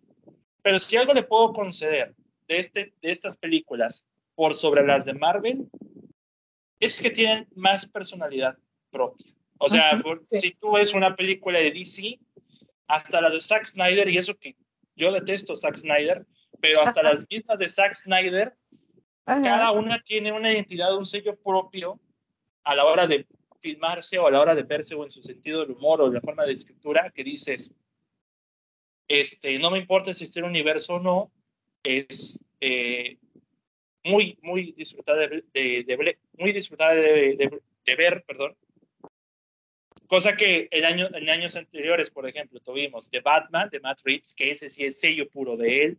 Lastimosamente, cosas como Black Adam y la Shazam de este año me han querido hacer pensar lo contrario, pero, pero pues, o sea, para mal, o sea, veo estas dos y digo, y te pareces a Marvel, ¿eh? Te pareces a Marvel ya. este, sí, lastimosamente así es. Lastimosamente, pero no quería dejar pasar, es, yo no quería mencionar de Suicide Squad porque dije, me voy a abstener de Harley Quinn, pero pues al fin, Ale para mi sorpresa le tomó of Prey, lo cual para mí es sorprendente, pero quería eh, retomar, eh, bueno, Suicide Squad de David Ayer, ¿no? De The Suicide Squad de James Bond del 2021. Película que esa no la vi en el cine, pero sí la vi en HBO Max el mismo día que salió y ya, eh, la verdad, es a lo que me refería con, por sobre personalidad. O sea, para mí James Bond es, es un ejemplo de que su estilo y su forma de ser y su forma de filmar convergen dependiendo mucho de cómo están tratados los personajes. O sea, yo por eso como él, como él ya es el encargado de las películas de DC, ya en cuestión de universo, yo no dudo de él, no tengo dudas de él, si va a hacer las cosas bien, esperemos que sí, pero eh, este Escuadrón Suicida que tuvimos en el 2021 lo tuvo todo. Tiene su sello personal, tiene su visión comercial, tiene comedia muy de, James Bond, tiene momentos o maneras de filmarse muy interesantes, muy novedosas, y también está este detalle de que Harley Quinn aquí, además de ser un personaje que no es sexualizable, este, es un personaje que también, eh, quizás también un poquito de lo que choca con esta película o esta nueva versión, es que su historia es muy aparte de las demás, igual la termina separando para su propio protagonismo en lugar de una carencia de reparto coral, que es el que tienen todos los demás. Este, no sé, por ejemplo, como Peacemaker con John Cena, que tuvo su propia serie, eh, donde le sacaron muchísimo más jugo. Peacemaker a mí me encantó muchísimo. Este, ya hemos, nos damos cuenta de que Harley, eh, de que Margot Robbie es Harley Quinn, como lo es Ryan Reynolds con Deadpool, como lo es Hugh Jackman con Wolverine. Muy de acuerdo. No la sacas de ahí, no la sacas de ahí no diríamos que encasillar, porque ya hemos probado que Margot Robbie puede hacer todo, hacer Barbie, sí. hacer Barbie. Este, y yo, y, pero de Birds of Prey me quedo con eso, ese detalle de que podemos ver a una Harley Quinn más independiente que se da el lujo de jugar consigo misma, de que pueda convivir un poco más con su entorno, urbano. Este, pero pues para una película que se llama Pierce of Prey y que no se trate nada de eso, pues en realidad es en donde la película pierde un poco la, eh, el, tono. Fuera de ahí no tengo problemas con estas películas. Sí, estoy muy de acuerdo contigo precisamente en todo y si usted no la ha visto, dele chance, creo que buena puede venir a formar parte. Digo, si le he dado chance a Bodrios como los que acaba de mencionar David Cabos, dele chance a esto. Sí, además hablando de James Bond, pues ya viene Guardianes de, Guardianes de la Galaxia volumen 3, que es la única película de Marvel que voy a decir, sí voy. Ya no confío en ustedes, pero en esta no tienen que fallar. Ya es la última de estos tipos, ya. Sea, ah, ya es la última, ¿me lo prometen? Por favor. No, o sea, la última de Guardianes, sí, o sea, te la venden como el final, o sea, el final de estos personajes. Ay, Dios. Evidentemente, o sea, si el, marketing lo, lo, dice a gritos, el, el, mapache se va a morir, este, el mapache se muere, Bradley Cooper justamente, entonces pues ahí van a estar, ahí voy a estar, o sea, ya vi las otras dos, ¿por qué no veo la tercera? ¿Por qué no? Ah, sí, bueno, ¿qué dice? En fin, con que me cumpla que la última está bien. Además, digo, eh, si es de James Gunn, James Gunn lo ha hecho más personal que los otros proyectos de Marvel en cargo. ¿no? O sea, ahí se ve el compromiso de James Bond para, para con sus historias. Pero pasamos a la siguiente película que tengo eh, preparada. en, el, en, el, episodio de Colin Farrell, pues tuvimos la mención de un director que es Craig Gillespie, que hablamos de Fragna en ese entonces. Nos toca hablar de, un, probablemente de su película más reconocida, que es I, Voy a, voy a detenerte ahí, nada más con curiosidad. ¿No crees que sea más conocida Cruella? En el sentido de premios, creo que hay Tonia. No, no, sí, en premios, no estoy seguro. Pero en general, por ser conocida, yo creo que se, se extendió más con Cruella, ¿no? Es que en el caso de Cruella, es que ese es el problema un poquito de las películas de Disney. No importa mucho quién la dirige, de repente llega esa sensación de que se siente igual que las demás. Aunque de repente Cruella tiene sus momentos muy Craig Gillespie, eh, no deja de ser una película de Disney. En cambio, Aitonia no solamente le da el reconocimiento a Margot Robbie ya para las categorías de mejor actriz en, los premios, como el meme de gato que está apuntando arriba de. De hecho, amigo, en 1935 es un. es que usted no está viendo a David Cavazos, pero hizo un tono muy de maestro. Levantó su dedo y dijo, de hecho, así, muy solemne el señor. De hecho, jóvenes ineptos, no es cierto. sí, así le hizo. Así tal cual. Ay, Tonya, pues está basada en hechos reales. Es la deportista, la patinadora Tonya Harding. En su vida, en su matrimonio, en lo cual puedo definir un caos total. Entonces, eso es lo que yo puedo comentar, un caos, un caos total. Aquí, si no me equivoco, dentro de su reparto también tiene a Sebastian Stan, que él repite con Craig Gillespie la serie o la miniserie de Pam y Tommy, que tiene eso de, de, pues, igual más creo que más descabellado que en, que en pero aquí vemos aquí la historia de una deportista que se desequilibra cada rato, si mantiene mucho equilibrio en su deporte, en su vida personal, no. Una historia, una, una biopic de cualquier deportista que nos, eh, nos dice, es una mujer llena de éxito, pero su vida es está del asco, o sea, su vida personal, amorosa, está del asco, pero ahí es donde yo, ahí donde sale a reducir la, la actuación de Margot Robbie, que también le sale estas cuestiones de la inestabilidad emocional, la rabia, esa sensación de, desapego de su pareja, por ejemplo. O sea, en este caso yo veo a, en Aitonia el verdadero lucimiento de Margot Robbie como actriz. Para mí yo creo que es su mejor actuación, honestamente, su mejor actuación, y pues muchos lo van a, decir igual. Hasta que llegue Barbie, no sé qué vamos a pensar de Barbie, pero... todavía este, no tocamos a Barbie. Todavía no tocamos a Barbie, pero somos Team Barbie, no somos Team Oppenheimer. Ah, Eso es lo importante. En efecto. Eh, y se preguntarán, pues, ¿cree Gillespie qué, qué estilo tiene? O sea, no vemos un estilo así muy único de Craig Gillespie como director, o sea, como que necesita como un, cine, un, cineasta de autor. Es muy sencillo. Él es muy frenético, muy frenético. Los momentos más caóticos los pone con música de rock este, los, los momentos más dramáticos los pone con alguna canción de su tiempo, ochentera, lo que ustedes quieran, este, y tiene todo lo que tenga que ver con cámara en mano y momentos caóticos, ahí está él. O sea, como que esa forma frenética de involucrar al espectador en ese tipo de historias, eh, para mí en su tiempo, pues no fue, para mí, mi favorita de su año, porque tenía un año muy, muy competido en el que tenía Lady Bird de Greta Gerwig. Amamos Lady Bird. O la que también tuvimos Call Me By Your Name. O oh, personalmente mi favorita, de Disaster Artist de James Franco. Entonces, chulada también. Chulada también. Entonces, hay Tonya como que, como que quedó ahí en esa clase de películas que solamente la nominaron por Margot Robbie.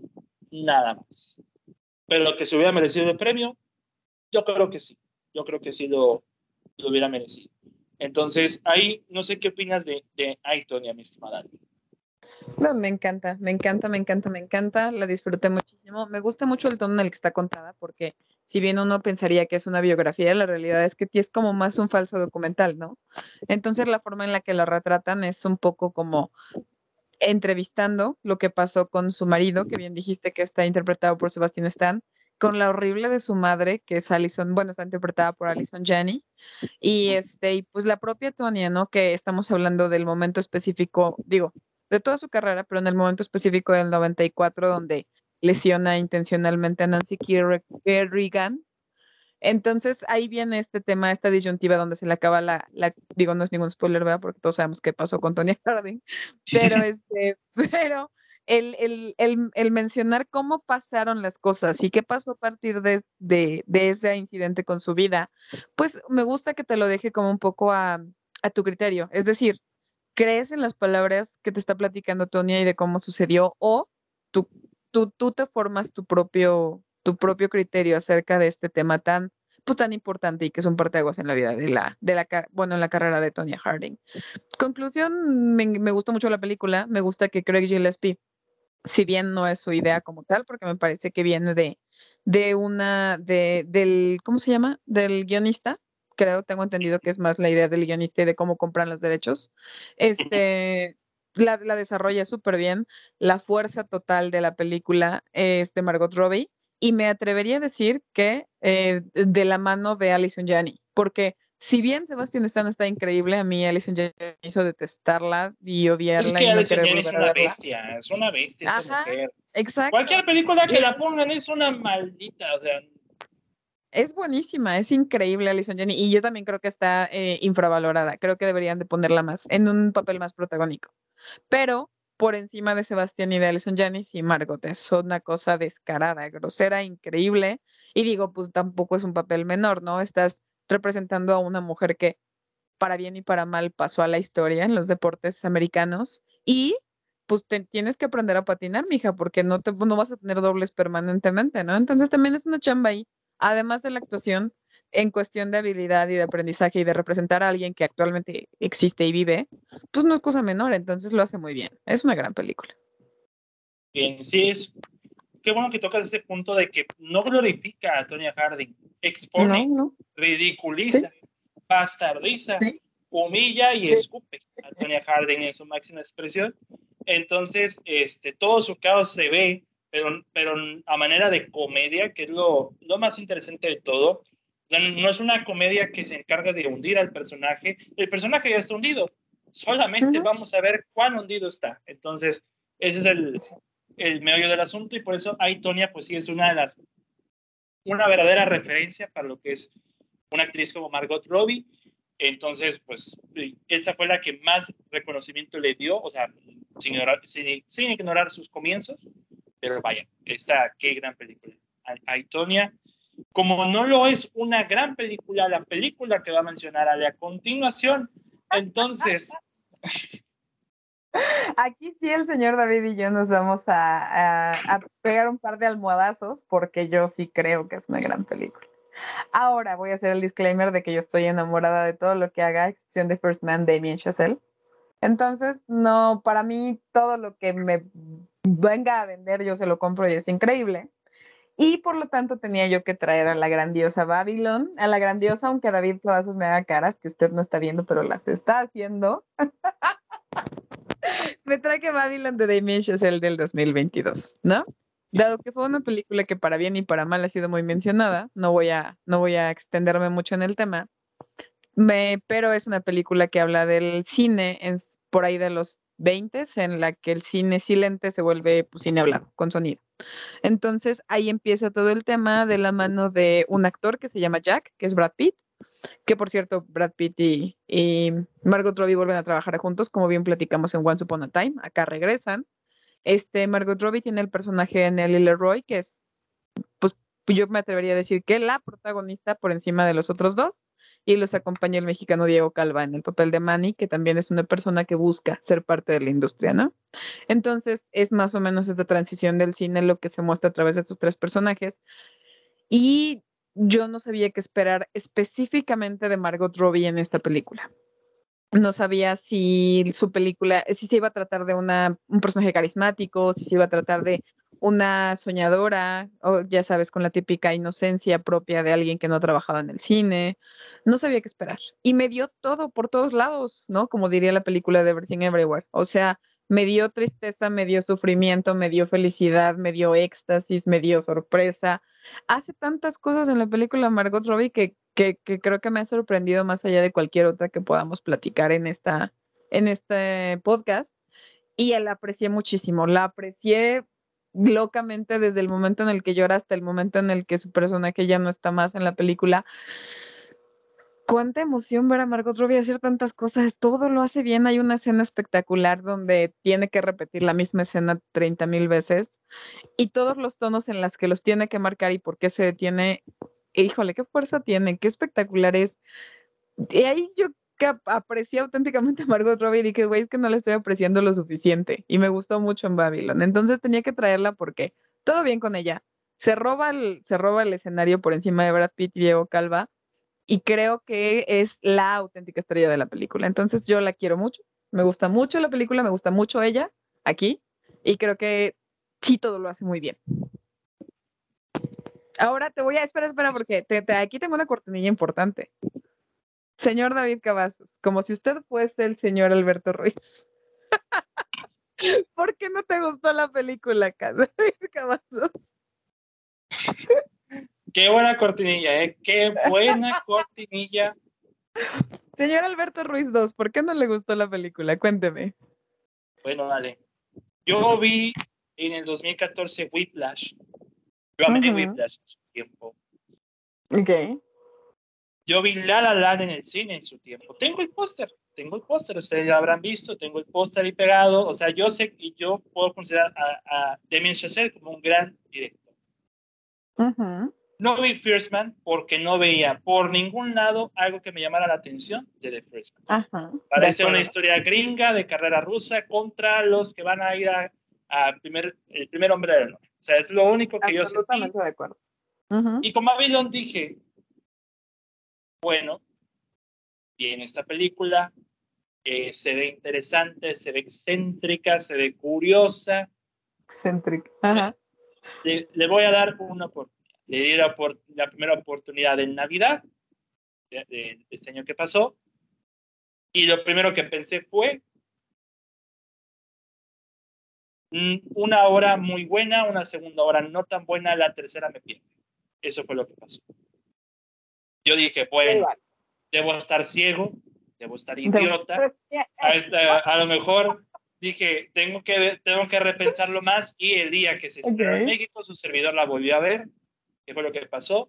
Me gustó menos la película. Entonces, eh, para mí, Babylon es la verdadera consecuencia de los excesos de su director, del exceso de visión de su director de esa rara necesidad de que todo es, no es la primera película hecha ser, pero es un poco lo que sufrió en poquita comparación eh, la película de A Star is Born de Bradley Cooper, por ejemplo, o la versión de Bradley Cooper. Y lo que comenté en su tiempo, Cooper es su, es su primer bebé, es su primer hijo. Esa película es su primer hijo como director. Quiere que todo esté en la película. O sea, no se ve ningún gramo de edición en esta película. Con Chancel me pasó igual con Babylon. O sea, yo veo tres horas de excesos. Eso es lo único que, que pude observar. Eh, en su tiempo también dije que el personaje de, de Margot Robbie no me gustó en absoluto porque, de verdad, y aquí viniendo de personajes como Tonya Harding o Harley Quinn, que son más excéntricas que la misma Babylon, se me hizo más una caricatura aquí que en las demás. O sea, se me hace un personaje ya muy ridiculizable en ese sentido, como que ya muy, y lo, reitero, lo afirmo, el mejor ahí es Diego Calva, sin problemas. O sea, nosotros metemos en la piel de Diego Calva en la película. O sea, mis respetos para él. Él hizo un gran trabajo. Eh, siento que es, siento que es lo que, eso es lo que yo temo, y ahorita que sale en esta semana, de Boys of Fight de Ari ahora con lo que está saliendo.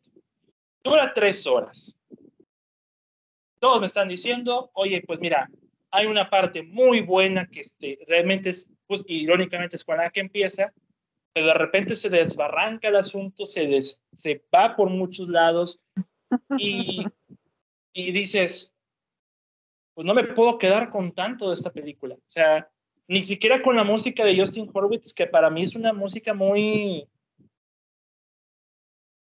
No yo lo llamaría como olvidable. Esa es la, palabra correcta. Para mí, su música no provocó nada. O sea, ¿Qué? qué hablas? Te, te perdono todo lo que acabas de decir, pero lo que acabas de decir del soundtrack está espectacular, no lo puedo creer. Y, y, todo, y para lo que todos apuntan, para lo que todos van, los últimos dos minutos de película, que es todo este recorrido de, de cine como tal, de lo que vamos ahora, fácilmente se hubiera cortado. O sea, yo para mí, honestamente, si hubiera ahí, pues es como que había una mejor forma de terminar y esta no era, honestamente. Eh, se me pasó mencionarte algo, se me, se me pasó mencionarte algo en cuanto a, a detalles de esta película. Ah, ah, bueno, sí, ya sé, ya, ya sé cuál es. ¿Qué pasa? Yo en mi reseña puse que esta es como una carta, otra carta de amor al cine de Dementia Cell. Otros dicen que es una carta de odio al cine. Pero me voy, a, voy, a, explicar por qué.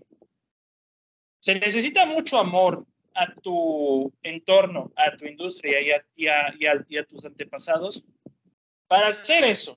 O sea, para hacer, retratar el Hollywood de esos años. O sea, si tú lo hicieras con un odio muy, muy en específico, o sea, eh, pues prácticamente te saldría una película de terror. A lo que, O sea, no te saldría una película de terror. Entonces, para mí es, para mí, o sea, para mí, La La Land es una carta de amor, es un argumento muy trillado, pero ya son palabras de César, a los musicales de su tiempo. Aquí, por, aquí es una carta de amor hacia la historia de Hollywood, que es una historia muy, muy fuerte, muy, muy horrible.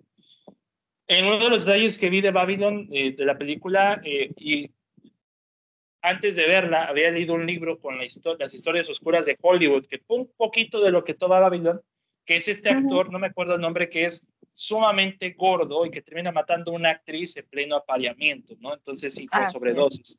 Babylon toca eso, dije. Dice, dice el señor Cabas como si fuesen animales. Sí, o sea, tal cual. En pleno apareamiento, en pleno, en pleno no, no, no, sería, no sería la palabra que yo hubiera usado y me gustó, fíjate, me gustó, me gustó descubrir que podemos decirlo de esa manera. Bueno, populación, ¿cómo, cómo sé que se llama? no, sé, pero dígame de apareamiento, estuvo genial. No, pero es que eso, es lo mismo, o sea, volvemos a lo mismo. Swiss Army Man de los Daniels. Ellos usan, en, ellos usaron esa película todos los elementos que no les gusta para hacer una película 100% pues, con amor a, la historia que están entregando. Y aquí Chassel inserta odio en una historia a la que se le pone corazón, pero le pone mucho y mucho y mucho y mucho en tres horas de película que ya no, llegan a un punto en el que yo digo, ¿para, dónde me llevas? no hay un balance. Eh, la película quiere ser muy alocada, muy excesiva, muy este, este, muy desafiante, muy provocadora y tiene un cambio brusco al drama y tiene un cambio brusco a cómo se ve la industria del cine ahora en el que yo me quedo sin ninguno de esos temas, ninguno de esos temas resonó en mí. Entonces por eso Babylon, mientras muchos dicen Babylon es una de las mejores películas en todo este tiempo o una de las mejores películas, la mejor película de Damien Chazelle, para mí Babylon es pues tres horas que yo puedo dejarlo en el Oblivion. Eso, para cuál, o sea, literalmente son tres horas que no, no quiero revisitar por una tercera vez. Y, entiendo perfecto a qué te refieres. Digo, si es una película, bueno, primero que nada yo no me atrevería a llevármela al amor al odio, ¿sabes? O sea, no tiene por qué estar en un extremo. Es, es que mucho, es que mucho no la odio, pero me genera indiferencia esta película, es lo que pasa. no, no, no, ah, pero, pero lo que te refieres a, pues que, es que es una carta de amor, es una carta de odio. Y me queda claro que todo el mundo tuvo una opinión ahí, pero no más bien es como agridulce, o sea, pues claro que hay partes buenas y claro que hay partes terribles porque así es Hollywood y así es la vida y así son las industrias. Entonces lo que hace de Michelle es decirte, hay cosas increíbles como el final que te pone como un historial de cosas increíbles que han pasado en el cine o hay cosas horribles como el güey que se muere en una cabina porque no había suficiente aire, ¿no? O sea, pues es lo que es y es crudo y, es, y, ese crudo es bueno y es malo. Entonces creo que no, o sea, podemos quitarnos los extremos y decir, bueno, no tiene que ser solo amor ni tiene que ser solo odio. Entonces, eso por una parte. Y la otra, creo que ahí sí, qué bueno que estamos dos personas que en gustos no coincidimos tanto, porque tú bien lo dijiste y lo dijiste hace ratito, lo dijimos en broma, ¿no? Tú eres una persona que agradece el tipo de películas que son como más agradables, como lo que platicabas de About Time, que es como el tipo de película que te gusta. Yo que soy una persona intensa y horrible y que quiero que me den todo así como de, no, yo quiero que me vuelen la cabeza. Seguramente en cuestión de gustos yo disfruto más ese tipo de películas.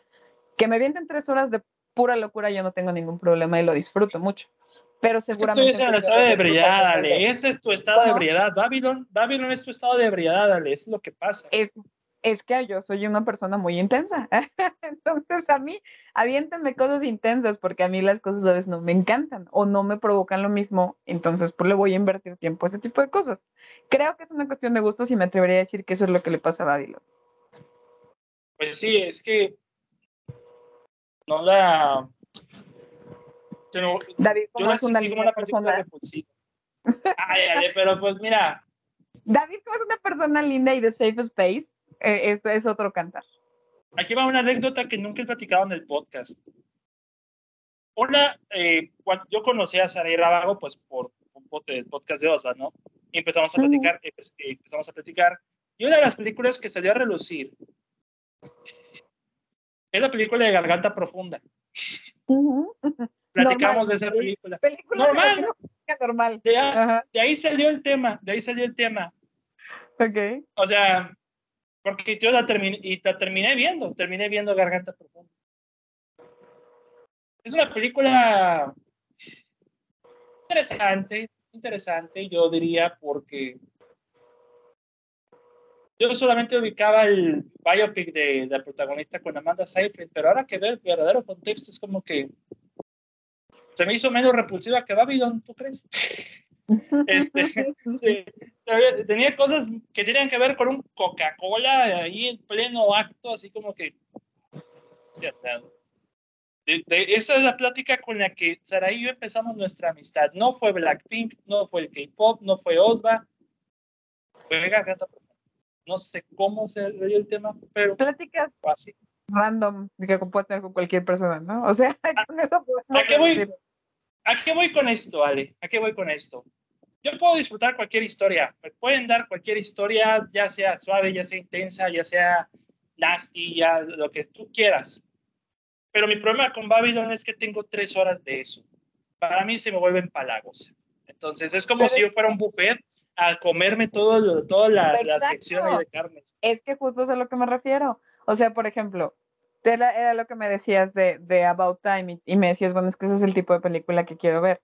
Si yo quiero que me hagan volar la cabeza y además me vas a dar tres horas de que me vuele la cabeza porque estoy por acá y hay una referencia por acá y de pronto ya me cambiaron la edición por acá y entonces estoy, y eso con la música, y eso con los cortes, y eso con, yo sí, sí dámelo, pero entiendo perfectamente que no aplica para toda la gente. Es más, vamos a poner al señor, al mencionado señor eh, Alberto Ruiz, si a Alberto Ruiz le pones una película de más de 1.20, ya se está enojando.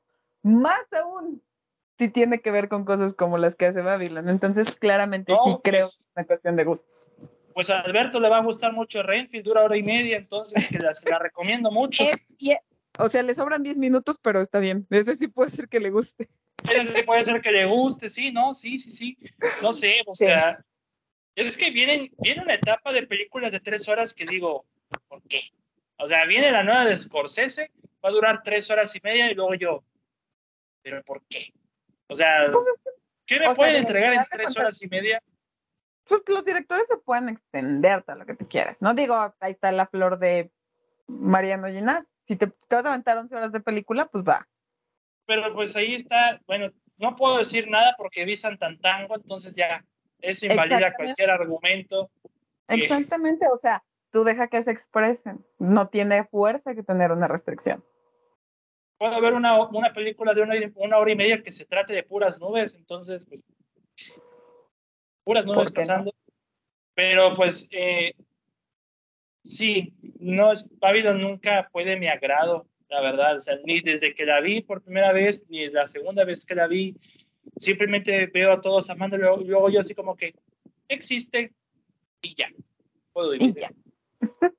Pero espero tu próxima película, por favor. Ya nos detuvimos mucho en una película y todavía nos falta la última de usted, entonces no podemos detenernos más ahí. Ah, bueno, pues, pues como lo dije al principio, esta fue la película que menos me encantó. Ahí eh, razones tendré, pero Bombshell. Bombshell también de, creo que si no es del 2019, es del 2020, si no me equivoco. Creo que es 2019. Sí, qué año 2019, qué bonito año. Entonces, eh, esta, eh, esta película es dirigida por Jay Roach. Jay Roach, ya, ya hemos platicado de, de, una de sus películas. Eh, la trilogía de Austin Powers, este, una escena para tontos, si no me equivoco. Uh, chulada, sí, este, por supuesto. Si no me equivoco, es una escena para tontos.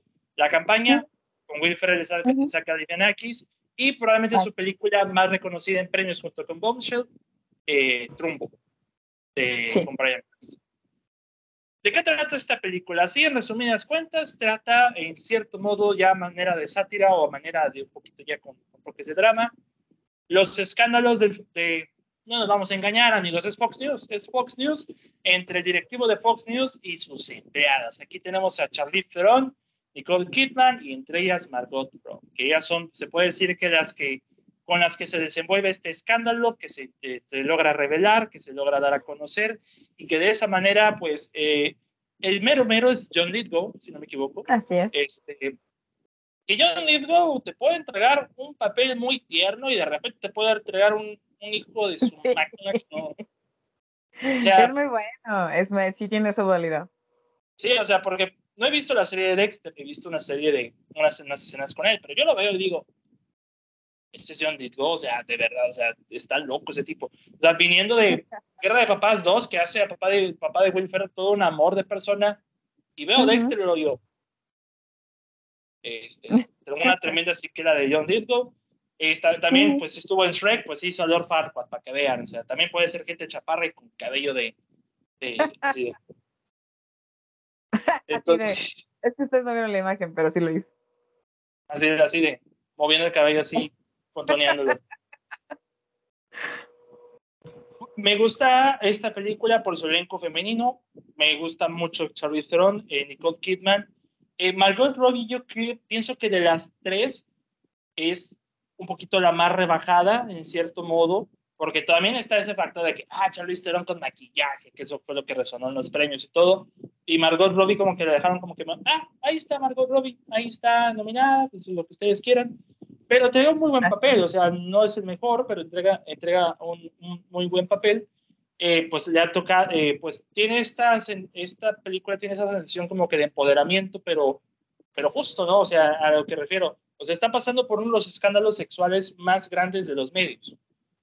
Algo que Succession también ha parodiado, porque Succession, en cierto modo, también es una sátira a la familia de Fox News. Entonces, uh -huh.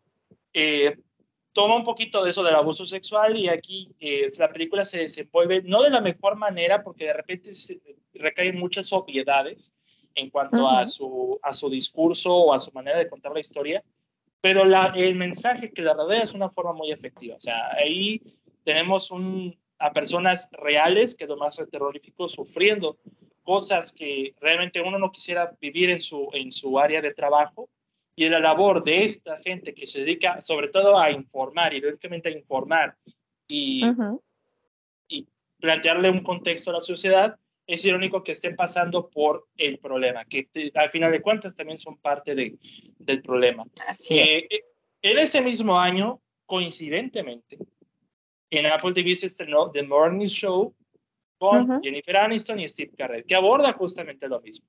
Steve Carell, respetado conductor de noticias, respetado eh, eh, junto con su pareja, entre comillas, este, eh, Jennifer Aniston, revelan un día pues que el personaje de Steve Carell es un acosador sexual, acosó de una de sus empleadas de trabajo, y ahí donde ahí se desmorona tanto para la cadena como para el programa, aquí sucede un poco igual. Y eso que salió en el mismo año para variar. Entonces, okay no sé qué opinas de Bombshell, para mí me gustó, pero como que no, a nivel guion no, no salió a relucir tanto como uno esperaría dentro de un año tan competido como fue el 2019, de hecho. Sí, es que creo que se sufre del tema de lo, como bien dijiste, lo complicado que es mencionar una historia, bueno, historias reales a personajes reales, como lo fueron el que se encarnó por Charlize Theron y el que se encarnó por, ay, se me fue el nombre, ahorita te digo, Nicole Kidman, que se está olvidando que existía Nicole Kidman. Este, eh, el mencionar a dos personajes reales, pues ya lo vuelve complicado. Ahí creo que la ventaja permanece en el personaje de Margot Robbie, porque ella se encarga, primero que nada, ella tiene un personaje ficticio, o sea, realmente su personaje pues no existió como tal, y además representa a todas estas mujeres que son nuevas dentro de la industria y no saben qué esperar de esta gentuza, ¿no? Entonces ahí ella la tiene más fácil, pero en general creo que retratar toda la historia como tal, como bien dijiste, dentro del guion no funciona tan, tan, tan bien. Sin embargo, pues creo que queda claro cómo estuvo la situación con Fox News, cómo no somos gringos y a lo mejor no estamos tan, en, tan entrados en el tema de lo que pasó a partir de que eh, criticaron a Donald Trump y etcétera, pues a lo mejor no lo vivimos con tanta cercanía, pero la película sí nos acerca bien a eso. Puede tener sus problemas de guion, pero lo rescata efectivamente la actuación de las tres chicas. Y a mí me gusta mucho, o sea, digo, al final el mensaje se, se entiende, se entiende y vale la pena reflexionarlo porque en la industria de, del entretenimiento, como lo vimos, por ejemplo, en películas como The Assistant, pues también te, te mencionan esto es como súper común y esto es como gente que tiene que estar atrapada ahí. Y lo refleja bastante bien. Yo me quedo con que las actuaciones son muy buenas. Por ahí tiene un par de personajes también que valen la pena, como Kate McKinnon, que también entra dentro de ellas. Y todo este tema de reflexionar hacia dónde van las noticias y qué es lo que permite no voy a decir nada que nada los gringos nada más, pero lo que permite pues la industria del entretenimiento como tal creo que está bien reflejado. Y corrígeme, Ale, ese año, pues Margot Robbie fue nominada dos veces, ¿no? Eh, yo me acuerdo del Oscar por actriz de reparto. Sí, pero ¿fue por esta o por Once Upon a Time in Hollywood? ¿O fue por No, esta, o sea, yo sí estoy segura de que por esta sí estuvo nominada. No me acuerdo si fue por Once Upon a Time también nominada, pero por esta sí. Sí, porque había, había salido eso de que Margot Robbie dos veces, por ejemplo. No sé si sea por ese caso. O el, el caso de que, por ejemplo, eran las dos, dos de Bombshell nominadas y luego ya Charlize Theron en, en actriz principal, yo creo. Ah, Pero, fue eso, eso, sí, ese año esta película se había ido con esas dos nominaciones y con maquillaje y vestuario. Así es. Y justamente lo que, te, lo que tocas, la película se decía mucho en esto de Donald Trump, que honestamente ya de ahí se convierte ya en una película muy gringa, ahí donde el espectador que no sea de Estados Unidos, como que pierde un poco de interés en esos factores políticos.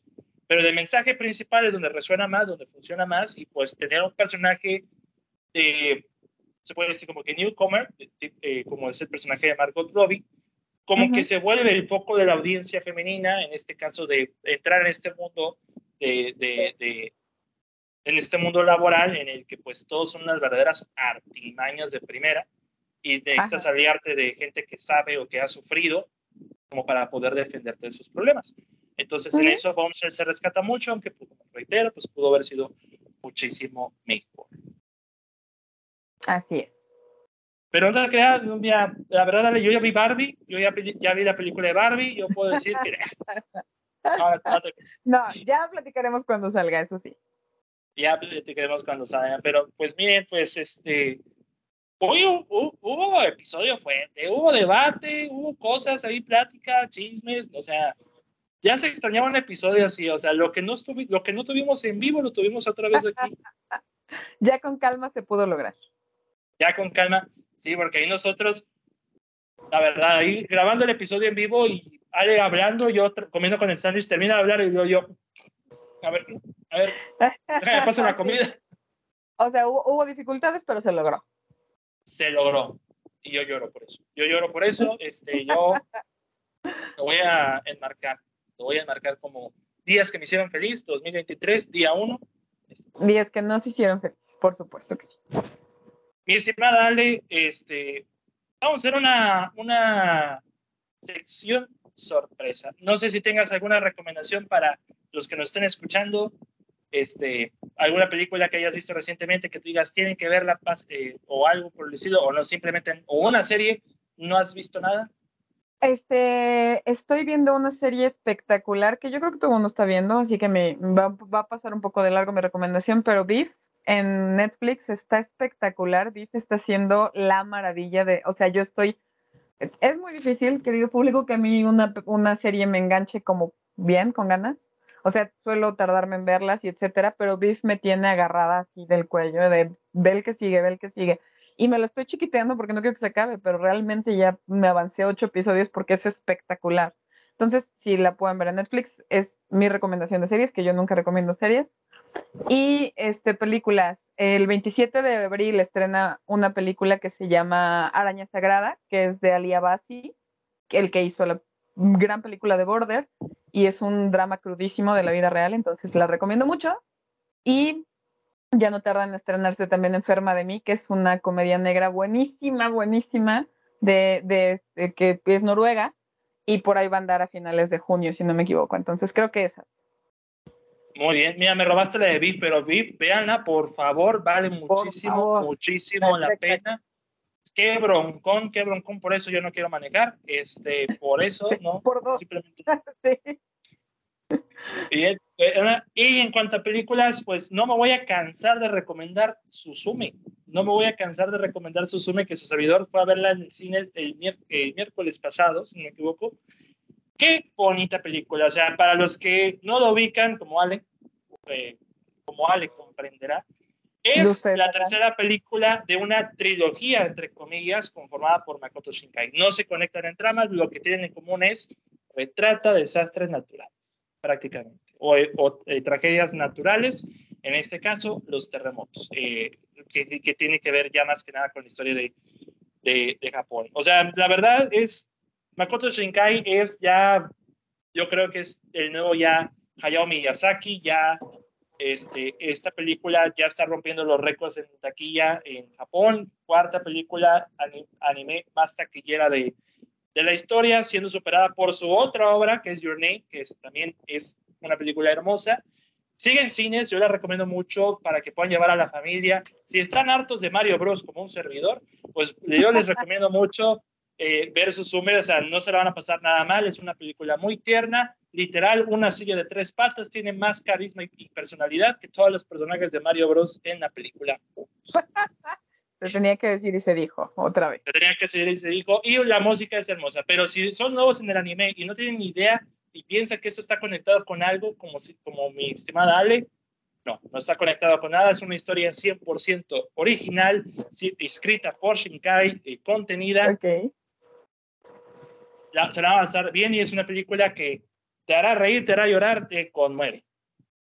Y el próximo 27 de abril, bueno, eh, sí, el 27 de abril se va a estrenar en cines aquí en México Renfield. Renfield que pues retrata pues al asistente o al, ahora sí que el codependiente asistente de Drácula, que es Nicholas Holt, es su película, que reúne a Nicolas Cage como Drácula, a Aquafina como uh, una agente de policía y nuestro poderosísimo Ben Schwartz como Teddy Lobo, que es eh, el mejor criminal que he visto en el cine este año. La verdad, eh, qué cosa, qué cosa con esta película. El director es Chris McKay. Chris McKay hizo The Lego Batman Movie. Este, eh, ya es garantía, me imagino.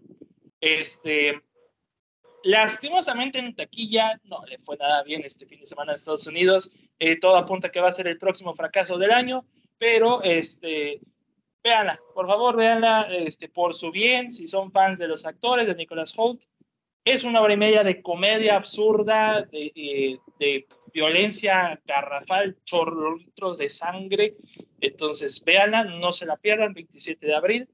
Y pues, este, no la he visto aún, pero, pero aún así no les dejo la recomendación.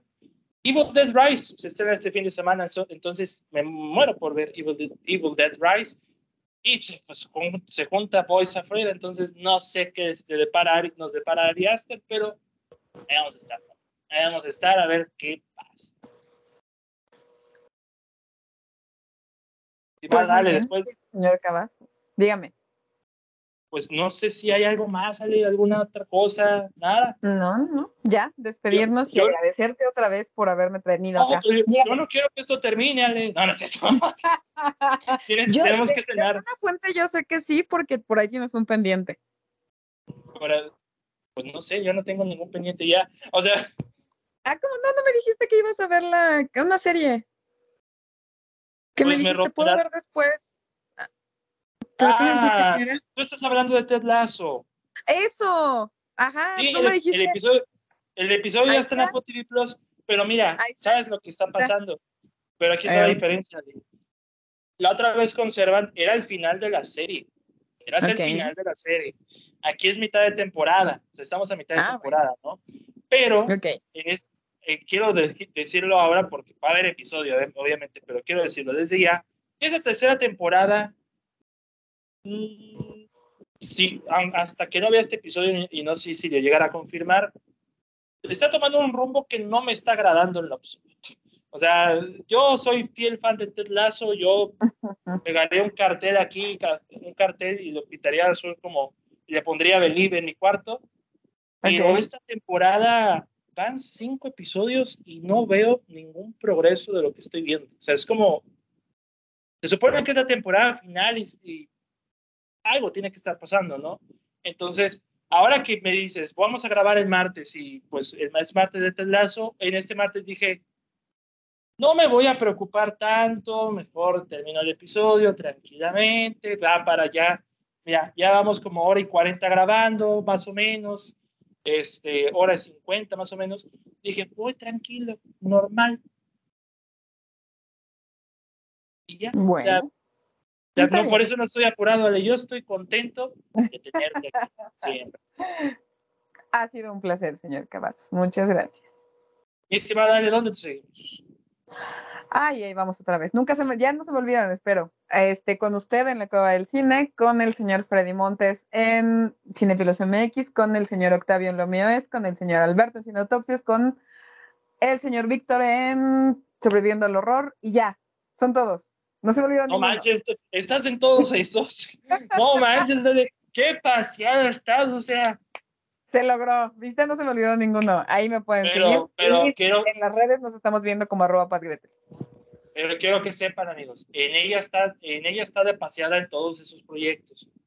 Pero el único que va a heredar es el de la Cueva del Cine. El único que se va a heredar va a ser la Cueva del Cine. Me gusta. Ahí preparo mi, ahí preparo mi, mi- preparo mi, eh, mi testamento, porque Así mañana es. no amanezco. Ah, sonó bien, sonó bien. Siento que es un poco exagerado. Siento que Porque mañana, revisarlo. Que sigas amaneciendo. mañana no amanezco, ya este, le voy a mandar. No, sonó bien, sonó bien. so- es que sonó bien la frase, o sea, sonó bien la frase, pero bueno, me trabé mucho como para decirla. Este, por mi parte, me pueden seguir en Twitter como arroba davidk21, al blog como arroba la cueva del cine 1. Eh, el podcast lo pueden escuchar en Spotify, en Google Podcast, en Apple Podcast también. También estamos en Relatos Inoportunos. Lo tengo un poquito abandonado, pero ya viene una historia nueva que ya estamos preparando, ya lo anuncié. La historia se llama Quiéreme o muérete, pero estoy todavía trabajando en el concepto. Y ahí, ahorita le voy a explicar a Ale de qué se trata para que, para que sepa más o menos la idea y todo asesoría. Entonces, este, en el blog del WordPress, pues también nos pueden seguir como La Cueva del Cine. Este, la próxima reseña, pues justamente va a ser la de Rainfield, entonces también va a estar Boys Afraid, y si bien nos da, y. O sea, también, eh, no me pidan mucho, por favor, estoy viejito. Este, me duele la espalda. Este, eh, y pues, y pues ya, amigos, ya, o sea, aquí se pues acaba el episodio. Agradeciendo a Ale por su presencia, por su compañía, por su, por su, por todo. Y pues, mis estimados, a partir de aquí quedan 37 episodios para que el podcast se acabe. Sigue la cuenta regresiva. Y pues, mis, mis estimados, mi nombre es David Cavazos y nos escuchamos hasta la próxima. Hasta luego. Bye.